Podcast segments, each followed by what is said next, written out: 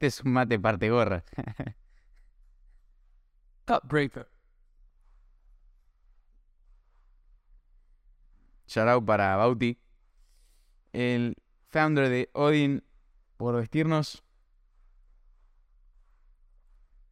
Le hago publicidad porque me cayó bien. ¡No! Le hago, le hago publi porque me cayó bien el pibar que tiene alta ropa. Bueno, eh, hay un tema logístico acá. ¿Qué? Estamos un poco. O sea, normalmente estamos un kilómetro y medio cada uno. Sí. Pero sí, Pasame el termo, claro, pasame el termo, me cebo un par y después vos te cebas un par. Ya, esto ya está saliendo en el podcast, así que ya estamos arrancando el podcast, boludo. Boludo, qué lindo, Pepe, qué lindo. Hola, ¿qué tal? Estoy extremadamente feliz, boludo. Yo me voy a sacar los borseos porque puedo, porque quiero. Che, qué pedazo de podcast. que sí. No, no, no, no, me encanta, boludo, me encanta volver al formato tradicional. Sí, dos- Y a partir de ahora siento que vamos a grabar todos así. Además, sí, no sé si todos, porque No, no sé si tenemos todos. los corbateros para los blogs. No, tenemos- Compramos corbateros. compramos corbateros, pero los que sean como, los que sean en un lugar sedentario, Y ahora nos llevamos los trípodes. todos, sí. trípode, trípode de micrófono, llevamos todo. Sí, porque honestamente está bien adaptarse a cualquier situación, pero es una paja estar con el micrófono todo el tiempo acá. Ah, es una paja, es horrible. Sí, sí, sí. Mm. Che, Ah, qué rico mate, boludo. ¿viste? Mate Con- con café. Con café queda dog. Innovated, innovated by More Domínguez. By. Tauro Domínguez. Moro. Che, ¿Cómo fue lo que comentó el pibardo? Qué capo da Dauro y Camilo. Pilotudo. en TikTok. En TikTok. Pibe pavo, boludo. Oh. Qué pibe pavo. Bueno, Mikey. Mikey, Mikey, off o no. Acá está. Está prendida la luz, ¿no? Lo tengo a una cuarta. Bien. Hoy tenemos un podcast muy especial. Cazaron pozas en el viaje a Córdoba y vamos a hablar de algo que encima, ¿sabes qué? Me lo habían pedido varias personas por DM en Instagram. ¿Qué me habían pedido? Mauro, ¿por qué no hablan de relaciones, de miedo al compromiso? ¿Por qué no hablan de la vulnerabilidad? ¿Por qué no hablan qué hermoso. entonces, si en algún momento de tu vida tuviste miedo al compromiso, tenés miedo a ser vulnerable, tenés miedo a no tener el control en una relación, cualquier cosa que esté vinculado con relaciones entre personas, principalmente románticas, amorosas, este es tu podcast. Este podcast es para vos. Porque estamos pasando por la misma shit. Así que, sin más dilación, hay que meterla a la gente en contexto porque vos pensás que el último podcast que subimos fue, fue Hace- viajando a Córdoba. Sí, O sea, lo último que sabe la gente de nuestra audiencia en Spotify y en YouTube es que claro, que no nos sigue en las redes. el que no sigue las redes no sabe nada y el que escucha el podcast solamente sabe que nos fuimos a Córdoba. Ta- no, es- la mayoría debería seguirnos en las redes porque se supone que le gusta lo que hacemos. Pero si no nos seguís en las redes, seguinos en ramiro.cubría y soy Mauro Domínguez, ok. ¿Por qué? Porque ahí vas a ver nuestro día a día. Es como un reality show nuestra vida y es una película re divertida. Es una re película. Sí, sí. Todos los días tenemos una oficina distinta, maravillosa, fabulantástica. Che, la re pegué poniendo un almohadón sobre el otro. Si te sentís que estás muy lejos, ponés tipo así. No, no, ahí estoy chill. Ah, vos tenías dos. Una, ya tenías dos. sobre dos almohadones. Claro, claro. Sí. claro, Pipi. Claro, Pepe. Che, me excita ver el nuevo setup con la MacBook Pro y con todo el quilombo. Qué bueno. Claro, además metimos upgrade de tecnología. Es que hay muchas cosas para contar, boludo. Lo mejor que nos pudo pasar es que nos robaran en Córdoba. Claro, siento que, siento que hay que hacerles un update breve, ¿no? A la, a las perso- a la gente.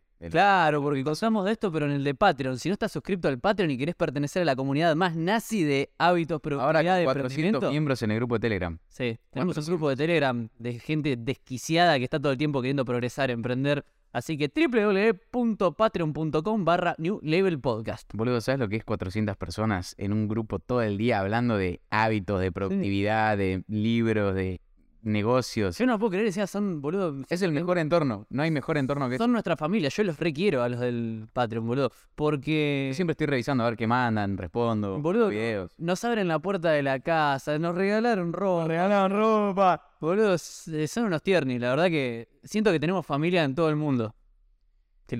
Bueno, hay que meterse a los bifes en algún momento. El guante. Che, bueno.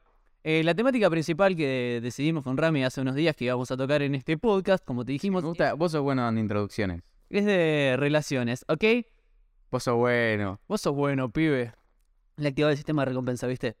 Yo años atrás conté que creía que no le tenía miedo a nada. Cuando estudié la teoría de los miedos, dije, wow, tengo miedos como estado emocional, que son miedos que están en segundo plano, que no los ves, pero están ahí controlándote como al títere o al marioneta.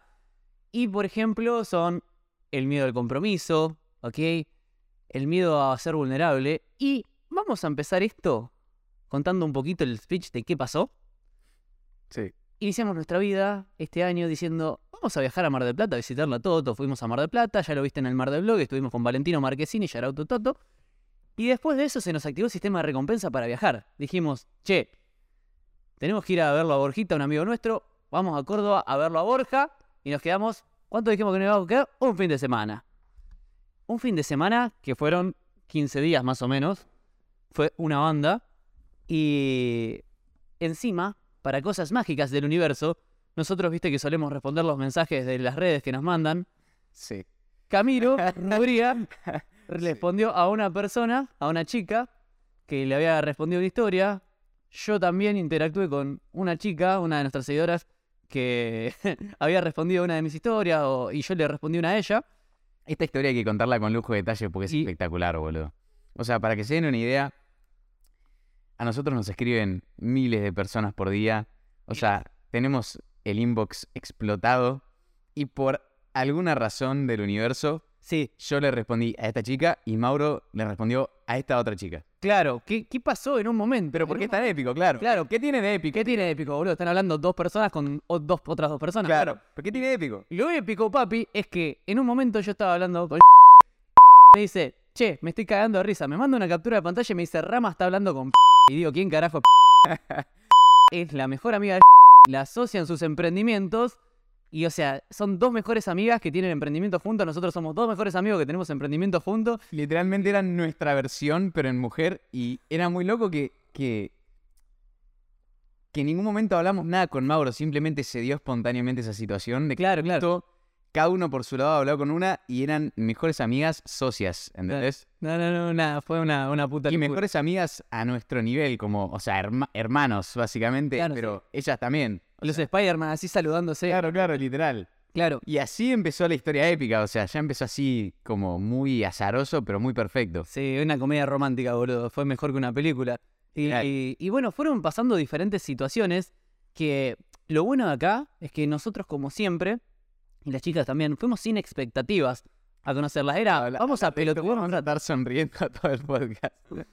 Fue, vamos a pelotudear un rato, ¿viste? Encima es como que cuando vas a conocer a una persona, más cuando es alguien que te sigue las redes, nosotros no, cero fake, o sea, es, tenemos la premisa, si la pasamos mal, nos vamos a la mierda. La mierda, claro. O sea, Los primeros 10 minutos son tipo el testing, ¿viste? Sí, sí, a ver qué onda. Y nada, eh, fue, pasamos ahí a buscarlas por las casas, por las casas, por la casa. Nos fuimos road to Carlos Paz, Carlos Cas. y ahí en ese viaje de ida nos cagamos muchísimo de risa, Mal, pero Encima mal. la buscamos tarde, claro, sí, como una hora tarde, llegamos. sí, ni idea. O sea, Cazaron pozas en el viaje sí, también. sí. Se exusó un afogato salvaje. Claro, pues a todo esto nos volvimos adictos al afogato, que es tipo helado con café. claro, claro. Y Pero bueno, nada, el primer día lo tenemos que contar en detalle porque fue épico. Bien, O sea, fue el primer día, primera cita, los cuatro, digamos, en conjunto, nos estábamos conociendo todos. claro, una double date, ¿viste? Fue una double date. Y bueno, auto, vamos yendo por la ruta. Con Ramiro veníamos de fiesta, ahí escuchando música y bailando. Reggaetón viejo, macano, tipo, déjame entrar. Cuida tu corazón. sí. El primer rato fueron charlas, fue como, viste, eh, el briefing cuando te empezás a conocer. Y, ¿Quiénes son? ¿Qué hacen? Ah. ¿Cómo se conocieron? Pero tipo, típica charla como para ver qué onda. ¿Qué Claro, claro. son? y que, está, y que está bien que pase eso porque es como para romper el hielo, viste, el típico, hablas del clima, hablas de esto, del otro, y nos empezaron a pitchear sus historias, o sea, a contar sus historias. Y era como re interesante. Ya dos personas súper disruptivas. Una que dropauteó de la Facu Claro. y tuvo que enfrentar a los padres y decirle, che, mirá, la verdad es que no quiero hacer la facu por esto, por otro, por el otro. Y con todos los ovarios del mundo fue pla. Y que laburaba en un súper y pudo trascender ese laburo y, Claro. y estar en la agencia. Que, o sea, ya nos dimos cuenta desde un inicio que, que estas dos pibas eran como distintas. Como Claro. que tenían un agregado extra que, que eso creo que nos llamó la atención desde el principio. Porque dijimos, eh, pará. ¿Qué Claro. onda? Tipo, mejores amigas, emprendedoras, son unas dementes igual que nosotros. Como que teníamos muchas cosas en común desde un inicio. Y ahí fue como, qué loco, boludo. Sí, algo interesante que me resultó muy loco es que sabían toda nuestra historia. sí, sí, sí. Nos venían escuchando. Claro, pero pues nos venían escuchando. Eso también es raro, boludo. Cuando salís con una persona y ya sabe todo de vos, Sí. pero igual se dio súper natural. En ningún momento fue como. Tipo, No fue raro. no fue raro, fue súper genuino en todo momento. Sí. Bueno, después, ¿qué pasó? Llegamos a Parlos Cast, dejamos las cosas ahí en una casa, nos fuimos a un río. Chill. ¿Cómo fue tu experiencia en el río? Muy tranqui, fue. De nuevo, era como full etapa de debriefing, tipo, Sí, sí. qué onda, conocernos. El río estaba muy lindo, nos cagamos de risa. Hicimos montañitas ahí esas de piedras para mantener el equilibrio interno, fue como hicimos una entre los tres. Claro, pero ahí, en- eh, ahí en el río sí fue más que nada, tipo, pasarla bien, carno de risa, disfrutar un poquito de naturaleza. Pero además, muy lindo pasar un. Tipo, conocer a alguien en una situación de naturaleza, de sol, de. Claro. Tipo, en vez de estar encerrados en un lugar, ¿viste? Tipo, Sí, sí. En vez de ir en Buenos Aires a, a un café a conocer a alguien, es tipo. Sí, a Coco Café. Es tipo naturaleza, Córdoba, Río. Es como. Que ya nos puso a los cuatro también en un mood muy lindo como para, para estar relajados, boludo. Y que esto es clave, tip para pibardos, pibardas que vayan a tener una primera cita, vos tenés que hacer que la primera experiencia sea algo que nadie más en el mundo le podría llegar a proponer. Si vas a hacer un café, un cine, un restaurante, eso es igual al resto, papi, no te Claro. diferencias por nada. Claro, Pero si vos decís, ¿qué me encantaría hacer a mí? Algo completamente raro, disruptivo o algo que jamás hice. Claro. Y ahí la sumás a esa persona, a esos planes, va a ser una cita bastante interesante para los dos. Claro, o sea, está genial en las primeras citas como causar muchos sentimientos, ¿viste? Muchas emociones. Y eso se, Claro. se logra haciendo actividades disruptivas o distintas. Pero para mí lo clave está en lo que dijiste vos, de hacer algo que a vos te encantaría hacer, Claro. todavía no hiciste nunca y lo compartís con otra persona. Sí, o la sumás a tu estilo de vida. Supone que a mí me gusta mucho, no sé, correr en karting, que después vamos a contar esa historia. Supone que me gusta eso. Bueno, entonces, che, vení, te voy a llevar a vivir una experiencia re divertida. Algo que a vos te encante. La ¿entendés? sumás a tu estilo de vida. No Claro. es, ay, voy a ver qué puedo hacer y estoy tratando de maquinar y pensar algo raro que no me gusta. No, no, claro, no es tipo estrategizar para tipo, no, no, no, es hacer algo lindo, genuino que te gustaría hacer, Claro. que no hiciste nunca o que te gusta hacer y la sumás a tu estilo de vida. Y no O tiene te por- sumás al estilo de vida de la otra persona si es que te lo propone, pero si no lo propones vos. Claro, claro, y hay que siempre liderar. Si la otra persona, tipo, no está diciéndote hacemos tal cosa, el hombre toma la iniciativa y dice vamos a hacer Sí, A, B y C, y que se sume la segunda vez, sí. organiza ella y van interactuando. Exacto. Pero take the lead. Bueno, Take the lead. Fuimos ahí. Después, en un momento teníamos ganas de merendar y fue como, che, ¿qué lugar lindo hay en la naturaleza para merendar? Agarró y dijo, tal lugar y fuimos a un dique. ¿Qué es un dique? ¿Cómo fue la experiencia tuya en el dique? O sea, llegamos y, y qué, qué impacto tuvo en vos el, el porongo ese ahí con agua cayendo, todo. A mí me pasó algo muy loco A ver. que fue como, viste, full enfermos los dos. Vimos, era así, tipo una, una represa, agua cayendo, muerte ahí, o sea, una caída de 6 metros, no sé de cuánto, con mucho flujo de agua, y había como unas piedritas, era un- una cornisa de piedras así, y ahí estaba la muerte. Y yo dije, quiero ir al otro lado. Sí. Y ahí fue como un primer indicador de que estábamos todos igual de demente, porque yo pensé que vos solo me ibas a seguir, y la chica fue, sí, vamos. Claro. Ah, ¿ustedes vienen también? Sí, sí, sí. Y ahí fue como que me dio un indicador muy, muy loco de eso. Y, nada, me, me voló la cabeza el hecho Yo creo que locura. no sé si a vos también te pasó lo mismo, pero como que en el dique ahí creo que no sé, ahí me parece que me empezó a gustar como que la empecé a ver con otros ojos, boludo. Bueno, a mí me pasó eso. Como a partir de ahí como que dije, "Che, qué lindo esto." A mí me pasó cuando estábamos cruzando, viste, fuimos la cornisa, dimos la vuelta. Sí. Digo, qué enfermas, se animaron. Claro. Y se me había cruzado por la cabeza, porque yo, viste, normalmente ni en pedo te beso en la primera cita, ni, no, no te lo ganaste ni ahí. Dauro Momínguez does not kiss Claro. the first date. Y era como, para mí era la única vez que las íbamos a ver. Claro, es Entonces- tipo YOLO. Dije, le tengo que dar un beso en una, acá en el dique. Jamás di un beso en un dique, es un primer beso épico. Pero me estaba recagando pinchando los pies, me dolían mucho y no llegué a agarrarle la mano y a frenarla. Entonces, bueno, pasó eso. Después subimos a la montaña y tuvimos esa meditación guiada que hice, boludo. Claro que ya, boludo. Ya, ya eso fue como una primera cita distinta y disruptiva, porque, o sea, tuvimos río, paz, naturaleza, tirarnos al sol, descansar, charlar. Después cruzamos ese dique que fue como lo primero semi-loco que hicimos, que después hicimos un montón de locuras, o sea, pero eso fue como la- el primer beta testing de a ver cómo eran ellas, que se sumaron al toque. Después escalamos ahí una montaña y metimos una meditación guiada por Mauro que fue una locura, fue increíble, me quedé re contento. Ahí con una vista a la puta madre y me acuerdo que lo- los cuatro, o sea, los cuatro emprendedores y lo que hablábamos era esto de tipo, che, qué loco que hoy es tipo martes a la tarde y estamos los cuatro en una montaña. Pero ahí empezó, ahí empezamos a entrar todos como en una misma vibra, ¿viste? En una misma sintonía, es decir, tipo, full apreciativo. Es que era muy épica, o sea, estaba toda la montaña ahí, la ciudad, el río, toda la parte del arroyo, eso. Y nosotros vivimos apreciando el hecho de, wow, qué afortunado que somos, afortunado, y también que tuvimos los huevos para pagar todos los precios emocionales de tener la vida que tenemos. Nosotros es un lunes, un miércoles, no sé nunca qué día es, estamos en los mejores lugares del mundo, disfrutando las mejores experiencias, las mejores personas. Y es como, no para de sorprenderme nunca, boludo. Y es como que, wow, ellas también estaban en la misma. Y ese creo que fue un fue una primera instancia de conexión más personal los cuatro. Como de estar en un lugar hermoso, entrar en meditación. Fue como una linda primera experiencia de, de, de, de oxitocina, ¿entendés? Por así decirlo, como de compartir un lindo momento y tener un lindo recuerdo. Fue un buen primer archivo. Ese fue un buen primer archivo. ¿A qué nos referimos con archivo, pedazo de mentes? En programación neurolingüística se dice que vos experimentás la realidad neutra a través de tus sentidos y la filtrás por tu sistema de creencias. Entonces, vos podés agarrar la realidad e interpretarla como se te cante y guardarlo como si fuera un archivo, como si fuera un punto MP4. ¿Y cómo hago para guardarlo? Los recuerdos que van a largo plazo son en los que intervienen la mayor cantidad de sentidos posible y la mayor carga emocional posible y la mayor cantidad de repetición posible. Entonces nosotros, ¿te acordás qué es lo que hicimos? ¿Cómo pasamos por los sentidos? ¿Querés contarlo vos? Claro, o sea, hicimos la clásica meditación de tipo a ver qué, no sé, qué ves, qué olés, qué tocas, qué escuchás. Como eso también ayuda mucho a guardar la, da- la metadata del archivo, ¿entendés? Claro. Eh, y después, que esto me encantó, nos hiciste acordarnos, o sea, nos reprimeaste y nos hiciste pensar como en el momento más feliz de nuestras vidas, o en un momento extremadamente feliz. Y, y ahora, tipo, te- como que mientras estoy hablando ahora, estoy como sintiéndome igual que como me sentí en ese momento, porque también me estoy acordando de eso, y me estoy acordando de la montaña, y me estoy acordando del momento con las chicas, y es como, es PNL, o sea, me siento épico. Sí, sí, sí. ¿entendés? Pero, pero fue como una meditación hermosa, o sea, primero para guardar ese archivo y segundo para que, o sea, nos puso a los cuatro en un mood muy, muy alto porque nos acordamos de un momento extremadamente feliz y además estábamos viviendo una situación que era hermosa, o sea, una vista de la puta madre, un martes a las 4 de la tarde, cuando hay, hay otros que están capaz en una oficina, nosotros estamos ahí haciendo lo que se nos cantaba el orto. Sí, sí, O sí. sea, eso fue épico.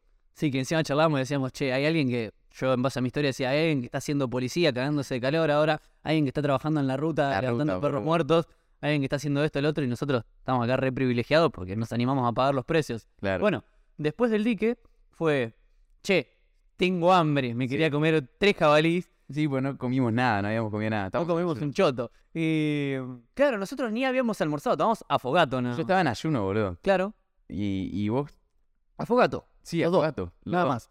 Y mm, las chicas nos dicen, vamos a un lugar que normalmente no, no hay lugar, pero bueno, vamos a probar suerte. Llegamos y estaba Tira rama, tira rama. vacío.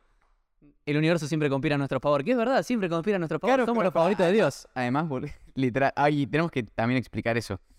Eh, literal me acuerdo que en el weather, en la aplicación de weather del iPhone decía que iba tipo tormenta, tormenta, granizo. Yo me acuerdo que a había mandado tipo chill, va a estar hermoso el día, tipo somos los favoritos de Dios, el universo siempre conspira a nuestro favor. Como que estuvimos jodiendo con eso todo el viaje, pero además tiene un trasfondo épico y me parece un excelente momento para explicar ese concepto. Que con Maurito decimos todo el tiempo que, que somos los favoritos de Dios que somos el alumno estrella y que por eso es que tenemos buenas, o sea que gracias a que somos el alumno estrella y siempre cumplimos, trabajamos un montón, entrenamos todos los días, meditamos, leemos, o sea, hacemos todo lo que se supone que hay que hacer. Como somos el alumno que se sienta en el primer banco y se traga todos los libros, Dios nos recompensa con buena suerte y somos los favoritos de Dios. Entonces, eh, siempre las cosas nos terminan saliendo bien en todo aspecto, porque incluso en el viaje nos afanaron y terminamos haciendo más plata de la que nos afanaron.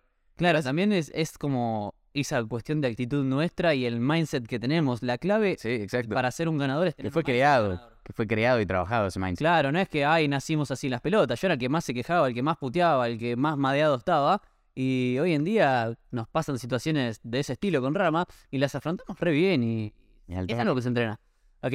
Entonces, por eso somos los favoritos de Dios, porque estamos dispuestos a hacer toda la tarea, a tomar toda la sopa, a cepillarnos los dientes, sí, a a pagar pa- los precios A emocionales. no ser unos cagones y a esleyar los dragones que hay que esleyar. Claro, ya nos volvimos licenciados con un MBA en eslidiar dragones. Escuchamos que está saliendo de adentro de la dragona el dragoncito y vamos no con la espada. la gente no escuchó la anécdota de la cascada, boludo. La contamos en Patreon. A- Ahora la, ahora la contamos si querés. Sí, sí, sí. Eh, Hay mucho para contar. hay mucho para Hay mucho contar. para contar, pero si querés seguimos con... Seguimos con la línea principal y vamos metiendo las acotaciones. Sí, dale. Estábamos ahí, nos fuimos a merendar a ese lugar que era mágico. Boludo, un lugar hermoso. Quiero que cierren los ojos un segundo y se lo imaginen, tipo, Carlos Pías y Parlos Cas. Carlos Paz, tipo, todo montañas alrededor, casitas todas hermosas en la montaña, un lago, tipo, de cuento, boludo, y justo dando al lago, con un balconcito que da al lago, imagínense, tipo, una cuadra de balconcito, un restaurante hermoso, con unas sillas que justo pegaba el atardecer épico desde atrás, boludo. La tarde ideal. Imagina un cielo lleno de nubes que están pintadas de rosa, naranja y magenta y además la temperatura especial. Especial. Espectacular. Ni frío ni calor, tipo, perfecto, literal, Sí. la tarde perfecta. Después, segundo indicador que me llamó la atención de que dije, es igual a mí. Sí, Fue mal. El pajarito ese amarillo. Sí. Fue como, estábamos así y siempre viste que yo juego con ese, el mira la iguana, que es la, la novia de Camilo, creo que es el cantante, que... Mira la iguana. Que agarré y dijo, mira el pajarito. Y se quedó así. Y yo, ah, qué lindo el pajarito. Bueno, ahí fue como punto de inflexión también. Bueno, y claro, y eso es que, que ahora les vamos a ir contando más en detalle y en profundidad, pero lo más loco de todo, acuérdense que yo le escribía, o sea, que yo hablé con y Mauro habló con cada uno por separado y después nos enteramos que eran mejores amigas y socias, pero la segunda casualidad y lo más loco es que básicamente Mauro es igual a en personalidad y yo soy igual a tipo, somos muy parecidos. ¿Entendés? Cada uno, o sea, las dos parejas, o sea, somos muy parecidos. Y eso es algo que no nos para de asombrar. Tipo, me acuerdo que estábamos en uno de los trekkings. Me entré a cagar de risa, tipo. Me entré a cagar de risa porque estaba, tipo, Mauro y caminando adelante. Los dos con la misma botella en la mano izquierda, caminando igual. Los dos como unos pelotudos diciendo, ay, mira para ejército, ay, mira no sé qué, mira no sé qué. Tipo, iguales, boludo. Yo le dije a tipo, che, chabón, son un calco, son iguales, boludo. Y también te dijo a vos que yo y éramos iguales. Es que son iguales y dijo, hasta incluso tienen problemas de vista los dos, los dos usan lente de contacto. O sea, fue como... nah. Sí, tipo, yo y somos como los dos más, eh, sí, más racionales, se podría, por poner Sí, una sí. palabra, y vos sos un y son como más energéticos, emocionales, son muy parecidos, boludo. Y algo que me encantó, que, que, que genuinamente me encantó, o sea, a mí me gusta mucho tu forma de ser, por eso pasamos tanto tiempo juntos, pues si no me gustara, no, Sí, de la mierda. ¿Entendés? Me encanta tu forma de ser. Y, y lo, lo lindo fue que estando con ella, era como Mauro al cuadrado, ¿entendés? Sí, sí, sí. Era, y, y ella también, asumo que ella también se potenciaba, pero al vos encontrar a otra persona que era igual a vos, o muy parecida a vos en ese sentido, era como que sac- tipo, lo más lindo tuyo lo multiplicaba por cinco. Era como un leverage, era como un Es un apalancamiento. apalancamiento, pero también era la, la energía contributiva general del grupo, em, que es como que empieza a rebotar la energía y empieza a cada vez ser más fuerte, más fuerte, más fuerte. Porque vos me acuerdo que te tiraste cuando estábamos bajando de los chorrillos, que después lo contamos eso, em, lo contaremos. em, te empezaste a tirar una de chistes y de chistes y de chistes y de chistes y de Me chistes. inspiré, sí. Sí, sí, pero fue media hora de stand-up de Rama que no pararon de llorar. Rama. Fue un momento felo, boludo. Sí, sí. Rama estaban llorando de la risa. Llorando de risa, boludo. Eh, y bueno, nada, es como, estaban en la misma sintonía. Además, yo, yo la veía que se ría y me daba más risa y quería seguir, tipo. Encima, viste, cuando las ves sonreír, es como que, nada, vas bien y querés hacerla cagar de risas. Claro, es que, bueno, en- claro, brothers, en definitiva lo que nos pasó es que fue full flechazo enamoramiento. O sea, y, y eh, no sé, a vos, Maurito, no te pasaba, vos me dijiste como hace nueve años, boludo, que no te pasaba algo así. Sí. Igual todavía no sé si llegamos a esa parte, o sea, Eh, igual va- vamos, seguimos por la línea de tiempo. sí, vamos por la línea de tiempo y después vamos a hablar de Vamos a hablar. Y después les voy a definir, de las locuras, de claro, todo. sí. les voy a definir químicamente qué es el enamoramiento para que entiendan cómo es el- tu proceso, cada uno que pueda entender cómo es su proceso, decodificarlo y usarlo a su favor. Después de esa merienda épica, que ya era de noche, yo digo a las chicas, quiero ver un lugar lindo donde se vea toda la ciudad. Y nos dice, vamos a tal lado. Qué locura. Y fuimos como a una especie de mirador que estaba al lado de un restaurante. Ahí estábamos como todos re chill sentados en un tapial, en una paredcita, ¿viste? Y estábamos mirando así como, God. Pero yo estaba medio culo inquieto porque estaba incómodo, tenía pastos adelante, no, no lo estaba disfrutando realmente. Entonces empecé a caminar, ir para acá, trataba de cambiar de lugar, a ver si encontraba uno mejor. Momento, Mauro. Momento Mauro. Sí. Y en un momento digo, a ver, pará. Y voy y hablo con el chabón del estacionamiento y le digo, ¿hay linda vista desde adentro del restaurante? Porque le habíamos mentido en realidad. Le habíamos dicho que íbamos a tomar algo y íbamos a tomar una mierda. Íbamos a tomar un choto. Entonces dice, sí, hay linda vista. ¿pero dónde hay mejor vista? Y me dijo, acá arriba en tal cerro. Está a 10 minutos caminando. Claro, paren, paren, contexto. Acuérdense que este es el primer día que las vimos a las chicas. Claro, o sea, todo un primer día de cita O sea, que arrancó a las 3 de la a las tarde. 3 de la tarde y la noche. Y Ahí, eran ya las 10 de la noche y estábamos en un lugar con muy linda vista en Carlos Paz. en Parlos En un restaurante con mirador. Estábamos afuera, no estábamos dentro del lugar, pero estábamos afuera y hablamos con el chabón del estacionamiento. Y el loco dijo, acá cerca, a 10 minutos hay un cerro que tiene visita guiada nocturna, pero ya está cerrado. Sí. ¿Y qué hicimos nosotros? Manga de irreverentes. Fue tipo, vamos, igual, aunque esté cerrado, ¿entendés? Claro, él lo que dijo es que había, habría un grupo de personas descendiendo y que podíamos hablar con el guía para sacar un turno para el día siguiente. Nosotros fuimos, había un poli ahí, le preguntamos, che, el cerro, ahí, bueno, listo, chill. Fuimos, no había guía y pasamos, Pasamos. de chill. De chill. Y eso también, tercer indicador para mí. Estamos jodiendo con el de chill con rama. Em, eso fue un tercer indicador de estas chicas están demente, ¿qué hacen subiéndose? Porque yo sé que Rama, si le digo vamos a tirarnos de cabeza de ese lugar, me va a decir que sí. Sí, tipo, vamos a tirarnos de cabeza a una pileta sin agua a 50 metros del nivel del mar. Sí, vamos. Claro, y vamos a ir los dos. Pero Pero el tema era que ellas también se coparon, tipo, sí a todo, ¿entendés? Estaban en un mood sí a todo porque era muy lindo, como que confiaban en nosotros. Les Y- gustó mucho nuestra energía, era muy retroalimentativo y le entramos a mandar full. Y algo que a mí me. que eso fue lo que me llamó la atención, es que yo notaba que genuinamente ellas eran así, ¿ok? ¿Quién está atrás mío? Era un pibardo. Yo notaba que ellas genuinamente eran así. Claro, que no estaban, ni, No estaban fingiendo para caernos bien, No estaban pretendiendo ser algo. claro, no estaban intentando pertenecer ni caernos bien. No. Genuinamente les estaba copando nuestra, como nuestra idea, tipo, nuestra energía, nuestra, no sé, boludo, nuestra ganas de tener Sí, aventura. Y bueno, empezamos a subir el cerro y era como que yo ya lo había visto una vez hacía mucho tiempo y me acordaba todo el, bueno, el camino de hay que seguir para adelante, no hay mucha vuelta, pero me acordaba cuáles eran las paradas claves y le decía haciendo tipo un briefing y le, le decía haciendo una charlita y nos íbamos parando y era como que íbamos subiendo de levels Sí. y era en cada piso lindo, en cada balconcito lindo, mirador, nos quedábamos meditando cinco minutos así callados. Porque cada balcón era tipo perfecto y, y en todo momento a mí me surgía la misma pregunta, tipo, ¿qué carajo hacemos acá un martes a la una de la mañana en un cerro? Dos dementes y dos dementas. O sea, Sí, dos de mentoras. tipo, dos dementoras, boludo. Tipo, ¿qué carajo? Tipo, ¿cómo es que estamos compartiendo? O sea, porque justamente estas chicas lo que nos dieron fue un espectro. Nos dieron un, un, Un nuevo parámetro. un nuevo parámetro, un- una nueva perspectiva de tipo, esto es lo mínimo, acep- tipo, esto es lo mínimo que yo acepto Claro. en una mujer, ¿entendés? Como que, claro, es lo que vos decís. Mauro se va a sumar a todas mis locuras. Tipo, cualquier cosa que nosotros propongamos, tipo, vamos ahora a volar y a tirarnos un paracaídas y a, pe- a pelear Muay Thai con un oso, vamos a ir. Sí.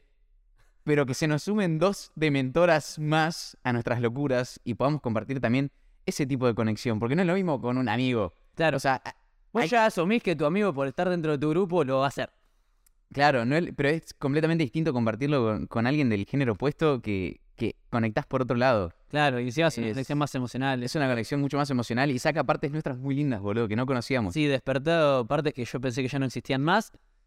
Respecto al trekking de noche, boludo, Una fue la primera vez que me subí a una montaña de noche, full estrellas, ver la ciudad de noche toda iluminada, que parece que está intermitente, así un arbolito de Navidad gigante. inmenso. Boludo, primer date, ¿entendés? Subir, estamos haciendo cumbre de un cerro a las 3 de la mañana, tipo primera cita, boludo. O sea, es imposible la no enamorarse con esa receta. O sea, él el ABC perfecto para enamorarse. Fue el ABC para el flechazo, boludo. naturaleza, aventura, o sea, todos asociamos las sensaciones neurofisiológicas que teníamos con las otras personas que estaban ahí. Sí, Era 2 más 2 te da 4, ¿viste? sí, sí. sí. Bueno, y cuando, Estamos re full sonriendo, me encanta. boludo, cuando llegamos arriba me pegué un palo, amigo. Esto fue genial, boludo. Tipo, justo. Ay, boludo. Fue, fue buenísimo. Estábamos justo haciendo cumbre ahí. ¿Cómo se llama el cerro? De la cruz. El Cerro de la Cruz. Tipo, de nuevo, épico. Ellas, nosotros, dos y media de la mañana haciendo cumbre ahí en el cerro. Una vista de la concha de la lora, todo el cielo despejado, ni una puta nube, todo con tachitas en el cielo. Sí, sí, sí, sí, lentejuelas. Todo con lentejuelas, boludo. Situación épica. Ellas dos encima ya nos gustaban. Para ese momento ya nos gustaban, pues se habían sumado a todas las locuras. Yo ya había besado. Vos ya habías besado. Tipo, épico mal, todo hermoso, divino, espectacular. Tipo, 10 de 10. Y de repente se escucha tipo un plum. Pero tipo, sonó hasta acá a Buenos Aires, boludo. Lo escuchó mi viejo y me llamó a ver si estábamos bien. En la noticia salió un posible terremoto en Carlos Paz. Fue raro, ¿viste? Se movió toda la tierra. No, era Mauro que se cayó. Lo que me da gracia, lo que me, lo que me da gracia es que nosotros somos profesionales en fingir demencia. Sí. Y, y yo, tipo, si, ponele, esto es algo que me gusta mucho de nuestra amistad, es que si alguno de nosotros se manda una cagada, el otro finge más demencia, ¿entendés? Sí, sí, sí. Es como que no pasó nada. Me acuerdo ponerle cuando estamos en Mar del Plata y tiraste todas las cartas al pingo y yo tipo fingía absoluta demencia como si no hubiese pasado nada, ¿entendés? Claro. O sea, estaba pelotudeando yo mezclando unas cartas con preguntas que había y quise hacer un shuffle y se me volaron las cartas a la mierda. Yo estaba lleno de gente. Así, ¡Fua! ¡Fua! Volaron todas las cartas a la verga. cara de póker los dos como no pasó absolutamente nada. Como yo intentando cuidar a Mauro con mi cara de póker, ¿viste? Como, tía, acá no pasó nada. ¿Qué están mirando? Raros. Claro, sí. Tipo, mire para otro lado, ¿viste? Como diciendo, ¿qué mirá, boludo? Vamos a ponerte los guantes a ahogarnos a palos, boludo. Claro, y él pensó que yo estaba fingiendo demencia cuando me caí. No, no, no, claro. Y bueno, Mauro se cae, yo finjo absoluta demencia. Mauro también se para rápido, pero sonó muy mal. Yo dije, este chabón se rompió un ligamento, boludo. Tipo, se rompió la rodilla, se, se fisuró. Corta. Pues sonó muy fuerte. Bueno, en el momento yo no sentí dolor porque me caí con rodilla y izquierda. pues también estábamos full excitados, boludo. Por la Y, y situación. teníamos las piernas bien calentitas, ¿viste? Porque veníamos subiendo toda la montaña. En el momento me golpeé la rodilla izquierda y me caí así con la mano, con la linterna, y golpeé el piso, que sí, me corté toda la mano. Pero no sentí dolor. Al otro día no, me dolía todo, Ah, boludo. boludo. quedó Muy así. moretones ese viaje. Bueno, hicimos cumbre. Hicimos cumbre. No, no, se me acaba de venir un recuerdo re divertido que después lo vamos a contar. Contalo de la cumbre. No, no, no, es más adelante. Otra cosa, otra cosa. Bueno, bueno, no, ahí en la cumbre estuvimos como dos horas. Dos horas, eran las dos de la mañana, estábamos ahí. No querí- nadie quería bajar. Nadie quería bajar. Porque primero como que hicimos un debrief de tipo desbloqueamos mapa, ¿viste?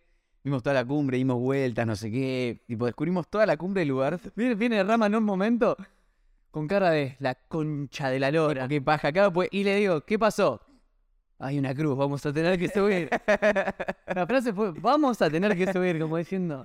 Y, y, y no pudimos subir porque estaba imposible genuinamente subir, pero había una escalera. Pues yo lo que pasó fue que vi una escalera y dije, uh, qué paja, vamos a tener que mandarnos esta cagada.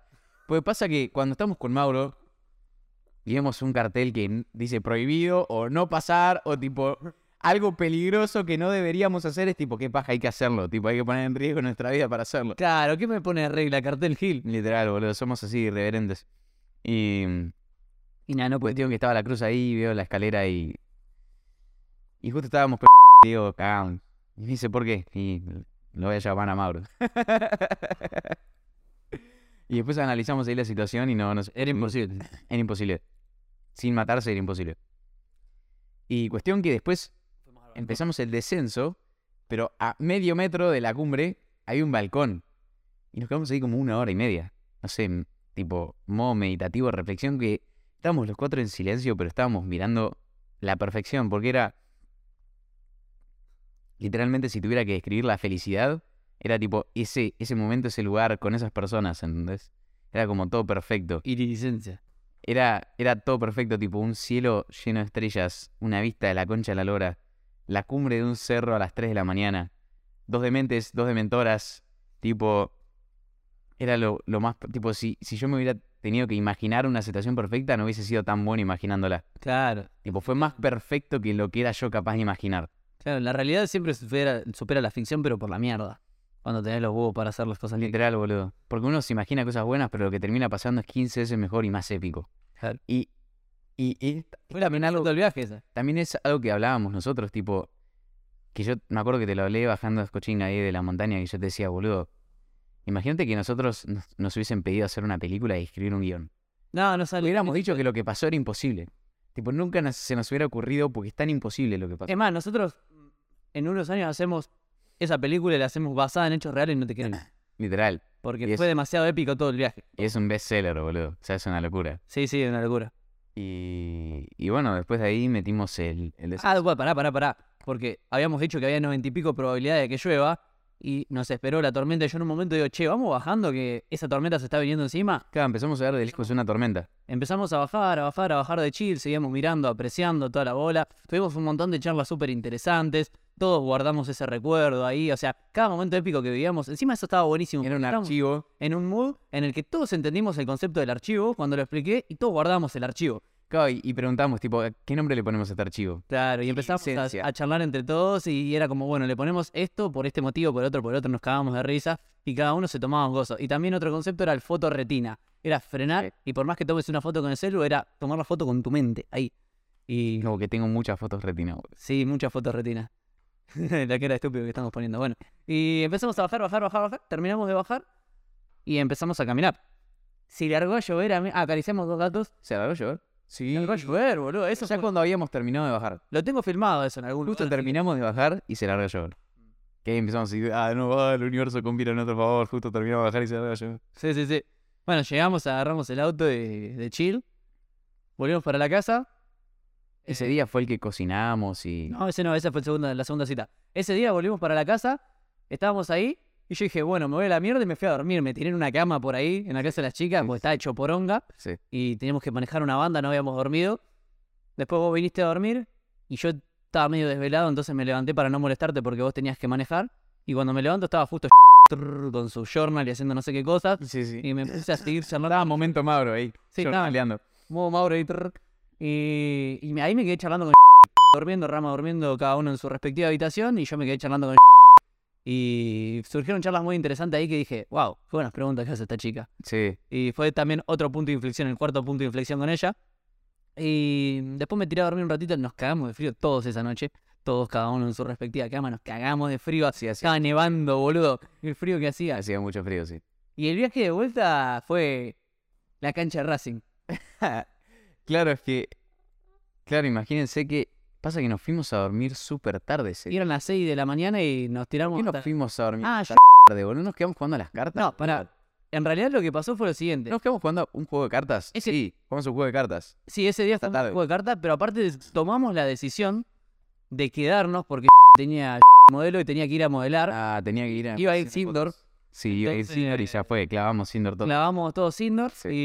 y, y sin dormir. Y agarramos y fra. Y después nos fuimos de una. Y el viaje de vuelta de Parlos Cas. Que también tengo un re lindo recuerdo de ese viaje de vuelta, porque me acuerdo que salimos de la casa todo lluvia. Tipo, Uh, la ruta estaba épica, boludo. boludo, tipo, ese es un, un momento que tengo guardado en mi mente, tipo, las chicas atrás, nosotros ahí adelante, poniendo como música muy chill, country. Esa ruta perfecta que era tipo, todo, una ruta sinuosa, Sí, sí. perfectamente señalizada, hermosa, te sentías tipo en un jueguito manejando, tipo, Qué buena lluviecita, en Córdoba, boludo. lluviecita hermosa, y de repente me, me acuerdo tipo cruzando un puente y una montaña, y tipo, una vibra de tipo de sutil enamoramiento y, y sentimientos, y compartirlo con Mauro, que es mi mejor amigo, y estar conociendo a una chica que me re gusta. Boludo. Yo tengo un recuerdo. eso es algo de lo que hablamos un montón también, porque me acuerdo que yo te dije, tipo, qué loco, qué, qué lindo estar compartiendo esto con vos en simultáneo, porque si yo solo conectaba con o vos solo conectás con... No. Todos fingíamos demencia porque primero, bro. Claro, tipo, iba- hubiera- hubiéramos fingido demencia y no las veíamos más, pero qué lindo que fue como lo mismo en Estar- paralelo. Claro, claro. Vos y yo y en paralelo los dos. Que, que bueno, que yo charlé después, que lo voy a contar más adelante cuando lleguemos a esa parte de la línea de tiempo, charlé con eh, que podría haber pasado que uno, uno de, o sea, dos se enganchen y uno de los otros dos no, podría haber pasado tranquilamente. O sea, son relaciones. Eh, pero bueno, se dio la casualidad que justo los cuatro estábamos en la misma. en la misma. Boludo. Yo te decía que tengo un recuerdo que la segunda vez que íbamos para Carlos Paz, a Re ya no lo puedo decir bien, íbamos para Carlos Paz, em, íbamos modo fiesta como siempre, modo after, ahí tucson, tucson, tucson, tucson, y en un momento viste que yo estaba modo toto, sacando la cabeza por la ventanilla, Sí. dándome el vientito, y estaba eh, la canción esa, Ella no sigue modas, y estaban todos re de fiesta, y la miro a por el espejito retrovisor y estaba sonriendo así re de fiesta, y, te- y giro la cabeza así, y te miro a vos y lo estabas dando todo, estabas re sonriendo, y era como, me dio mucha felicidad verte a vos feliz, o sea que estabas ahí, que estabas en Tipo a tu mejor amigo y a la mina que te gustaba, ¿viste? Fue tipo full estabas re, explosión de serotonina. re en una estabas, lo estabas dando todo, estabas como tirando poderes ahí bailando, como la estabas resintiendo la canción. Y también estaba ahí tirando poderes, estaba con el celu. Y fue como, wow, el recuerdo ese tuyo siendo feliz ahí fue como que dije, fa, qué afortunado que soy, qué pedazo de amigo que tengo. Claro, y a todo esto era tipo. Yo, yo fue como una temática recurrente que tuve en el viaje en todo momento, tanto conociendo a las chicas como viajando en sí o teniendo reuniones con Borjita, como que todo fue decir, ¿qué hago acá? No se supone que debería estar acá. Y más, y más todavía decir, ¿qué hace Mauro acá? Mauro no debería estar acá, ¿entendés? Tipo, Mauro estaba juntando animales muertos en la ruta, boludo. Y ahora está acá conmigo, viviendo estas locuras. No sé, a las 2 de la mañana, un martes, en la cumbre de un cerro y al día siguiente teniendo una reunión de negocios y al día siguiente tirándonos de una cascada, como que yo decía tipo, qué hijo de puta que soy, qué locura cómo conseguí esta vida, pero después decía, qué hijo de puta al cuadrado que es Mauro, está acá conmigo viviendo lo mismo, sabiendo que él salió de la nada, boludo. ¿Entendés? Claro que. Absoluta, de absoluto barro. ¿Y por qué Rama dice que barro. no se suponía que debería estar ahí? No es porque no lo merezca para el No, no. tienda, sino porque. No hay nadie que se lo merezca más que él. Claro que, o sea, no se suponía que debiera hacer eso porque todo el mundo me decía, no vas a poder, no, vos estás loco, eso no, No, se puede. Y además, pro- probabilísticamente hablando, la gente que sale de donde saliste vos es nadie, boludo. claro. ¿Entendés? Y, y bueno, es una cuestión de mindset, gente. O sea, no importa de dónde vengas, no son tus condiciones las que te determinan tu vida y la calidad de tu vida, sino tus decisiones. Tenés que tomar mejor calidad de decisiones nada más. Corta. Todo lo pueden lograr, no hay excusas como mi libro. Bueno, seguimos. Seguimos, seguimos con el relato. ¿En qué nos quedamos? Estábamos llevando a las chicas, las dejamos de día De a día, la puerta de la casa de sí, re temprano, tipo a las Ey, y media de la esto, y acá viene el quinto punto de mi inflexión y que lo hemos charlado mucho con vos. Es fundamental, es clave, es vital que más allá de que des lo mejor de vos en todo lo que hagas de modo que refleje tu espíritu Uy, boludo. y entregues lo mejor de ti a cada persona para que refleje tu amor, que disfrutes cada momento este podcast, este mate, el agua, lo que sea, una reunión, una cita, como si fuera la, última, y que estés dispuesto a que sea la última. Porque nosotros con las chicas, cada vez que nos saludábamos, era una despedida. Era Era, una despedida. bueno, no nos vemos nunca más. Porque podía ser la última vez que nos viéramos. Porque ellas eran de Córdoba, o sea, ellas son de Córdoba, nosotros somos de Buenos Aires, estamos, o sea, con viajes, con quilombo y tranquilamente podía ser la última vez. claro, Y eso es algo que charlamos mucho con Maurito, como hay varios aspectos del enamoramiento y estoy, estoy seguro que nos vamos a meter en profundidad en cada uno de ellos, pero la manera de, de que tu corazón se rompa lo menos posible es no teniendo expectativas. claro. Y además, cuando vos asumís que ese mensaje que mandaste, o esa llamada que tuviste, o esa cita que tuviste, o ese encuentro que tuviste es el último, cambias tu perspectiva de víctima a decir, tipo, "Uh, qué lástima, fue la última vez, qué paja que me pase esto a mí, que se fue, que me tuve que ir, a decir, qué lindo que pude vivir esto con ella, qué lindo que pudimos compartir esta última cita, qué lindo que pudimos compartir este último mensaje, esta última llamada, este último encuentro. Como que tu mindset cambia de, víctima a un mindset de gratitud profunda. Y esto es algo que yo pensaba mucho porque obviamente a mí todo me gustó, me enamoré de todo. Eh, y en un momento me acuerdo cuando pensé que genuinamente que no le hacíamos a dar más, como que yo me, me acuerdo me había puesto medio triste cuando decía, qué paja, boludo. Y después me puse a pensar y dije, boludo, ¿cómo que paja? Tipo, qué desagradecido de mierda soy con el universo que, y conmigo, que primero hice las cosas necesarias para tener este estilo de vida. Y segundo, tuve toda la suerte que tuve con todo lo que pasó y vivimos esto épico. Como que, como que qué paja. claro. Tipo, soy la persona más afortunada del mundo y gratitud profunda es la única respuesta a todo lo que pasó, ¿entendés? Y ahí Sí. también me cambió la mentalidad como para decir, asumo que cada vez que la vea o que le hable o que tenga un encuentro con ella va a ser la última y en vez de mirar la situación como una víctima, la única respuesta es gratitud profunda. Es una excelente reflexión y cuando entras en apreciación entras en abundancia inmediatamente. Esto llévenlos a, llévenlo a todas las áreas de su vida. Llévalo a, uy, falleció mi mamá, mi papá, mi hermano, mi perro, mi gato, lo que sea. En vez de ponerte triste porque ya no va a estar más, que eso es algo normal, es algo que viene desde el ego, es algo que nos inculcó nuestra cultura, rompe con ese patrón, rayalo todo como si fuera un disco de vinilo y decir, no, pará, qué, qué garrón, qué bueno que tuve durante tantos años, tantos momentos para apreciar, para disfrutar, que pude generar recuerdos con esa persona. Hay gente que nace sin papá porque se murió en el parto, la mamá, no sé. Entonces, entra en apreciación inmediatamente, apreciá y valorá todo lo que sí tuviste. Y la forma de mantener vivas a las personas, como digo siempre, es en tus recuerdos, en tu mente, en tus historias, en tus anécdotas. Y agradecer todo lo que sí viviste, no lo que no, lo que no viviste. Claro, y además cada encuentro con ellas era épico, de película, y yo considero que eso también es como un, hay un gran componente en el factor suerte, que eso no depende de nosotros, es como que depende del universo. Entonces, tipo, ¿quién soy yo para seguir demandándole al universo más situaciones épicas y de películas? O sea, que vengan las que tengan que venir y estoy profundamente agradecido que vinieron las que vinieron y no es como que... Porque cuando te pones en ese papel de víctima, decir qué pasa que esto se terminó, es como que vos crees que el universo te debe a vos más situaciones épicas y más encuentros y es tipo, no. Y como dice Mati No, Laca, no, no nadie te debe un carajo. Tipo, Mati Laca siempre dice, agradecer lo que tuviste. Claro, exacto, agradecer lo que tuviste y no mereces nada, mereces exactamente lo que tenés hoy. Exactamente Bueno. lo que tenés hoy. Si querés mejores cosas, tenés que estar dispuesto a pagar mejores precios emocionales en mayor cantidad. Es todo lo que mereces. Corta. Bueno, terminó ahí la primera cita. Terminó la primera cita. O sea, fue una cita desde las 15 horas aproximadamente hasta, Hasta las las 8 y media de la mañana del otro día, por ahí. Pedazo de cita. O sea, Fueron muchas horas de vuelo en una primera cita y muchas experiencias. fueron como siete citas normales en cuestión de tiempo, boludo. Sí, sí, sí, fuimos leveleando. Literal. No recuerdo la vuelta a. Salimos un Cochinga. martes.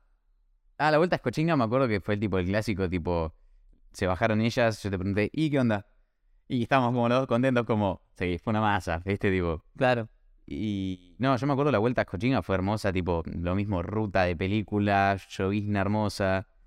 Llegamos cogidos porque era re tarde y no Ya me acuerdo, sí, ahí me, Bueno. ahí me acordé. Sí, sí, sí, sí, sí. Bien. No, íbamos chill. Era como, qué copadas. No fue a Escochinga la vuelta, fue a lo de Jere. Ah, de una.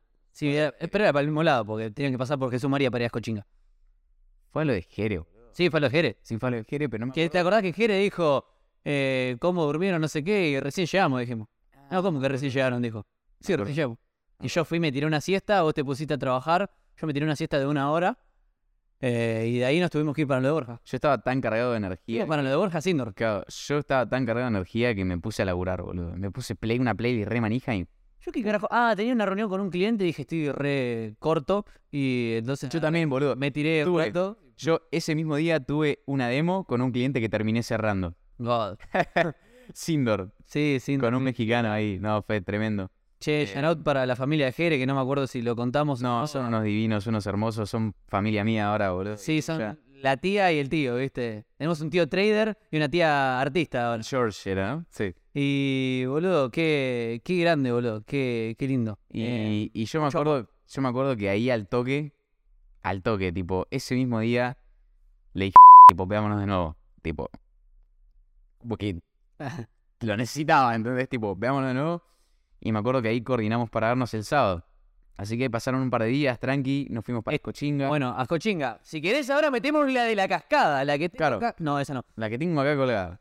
Bars. Boludo, llegamos a. Cochinga. Pará, situación. No, no, Tenemos que contar yo- la, la- cuando llegamos a la mansión. Yo quiero contar cuando llegamos a la, a la mansión. Y Ese- quiero contar un también momento- cuando salimos de la mansión. y- Eso, eso, eso, eso, eso. Eso, eso, es que eso es hermoso, boludo. No, boludo, fue.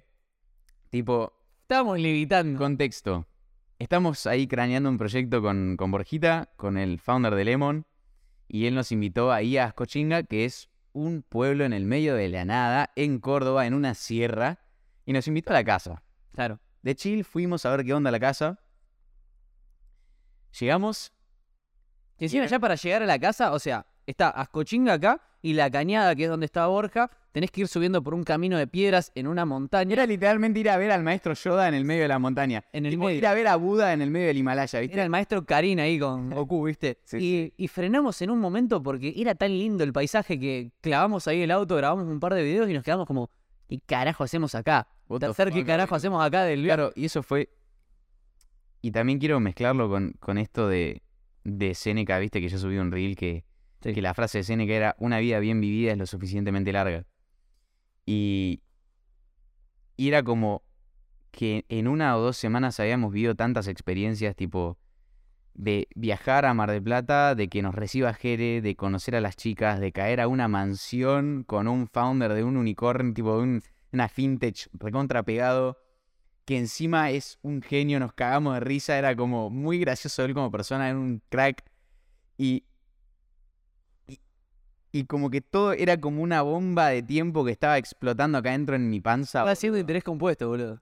Tipo, iba Aparte fueron muchas emociones. muchas, muchas emociones y me acuerdo que, que llegamos ahí con Borjita, charlamos una hora, yo me quedé dormido porque No, mira, porque- va- Vamos con más contexto. Cuando llegamos al lugar que nos habían tirado una ubicación, abrimos una tranquera, entramos y una casa estilo medieval.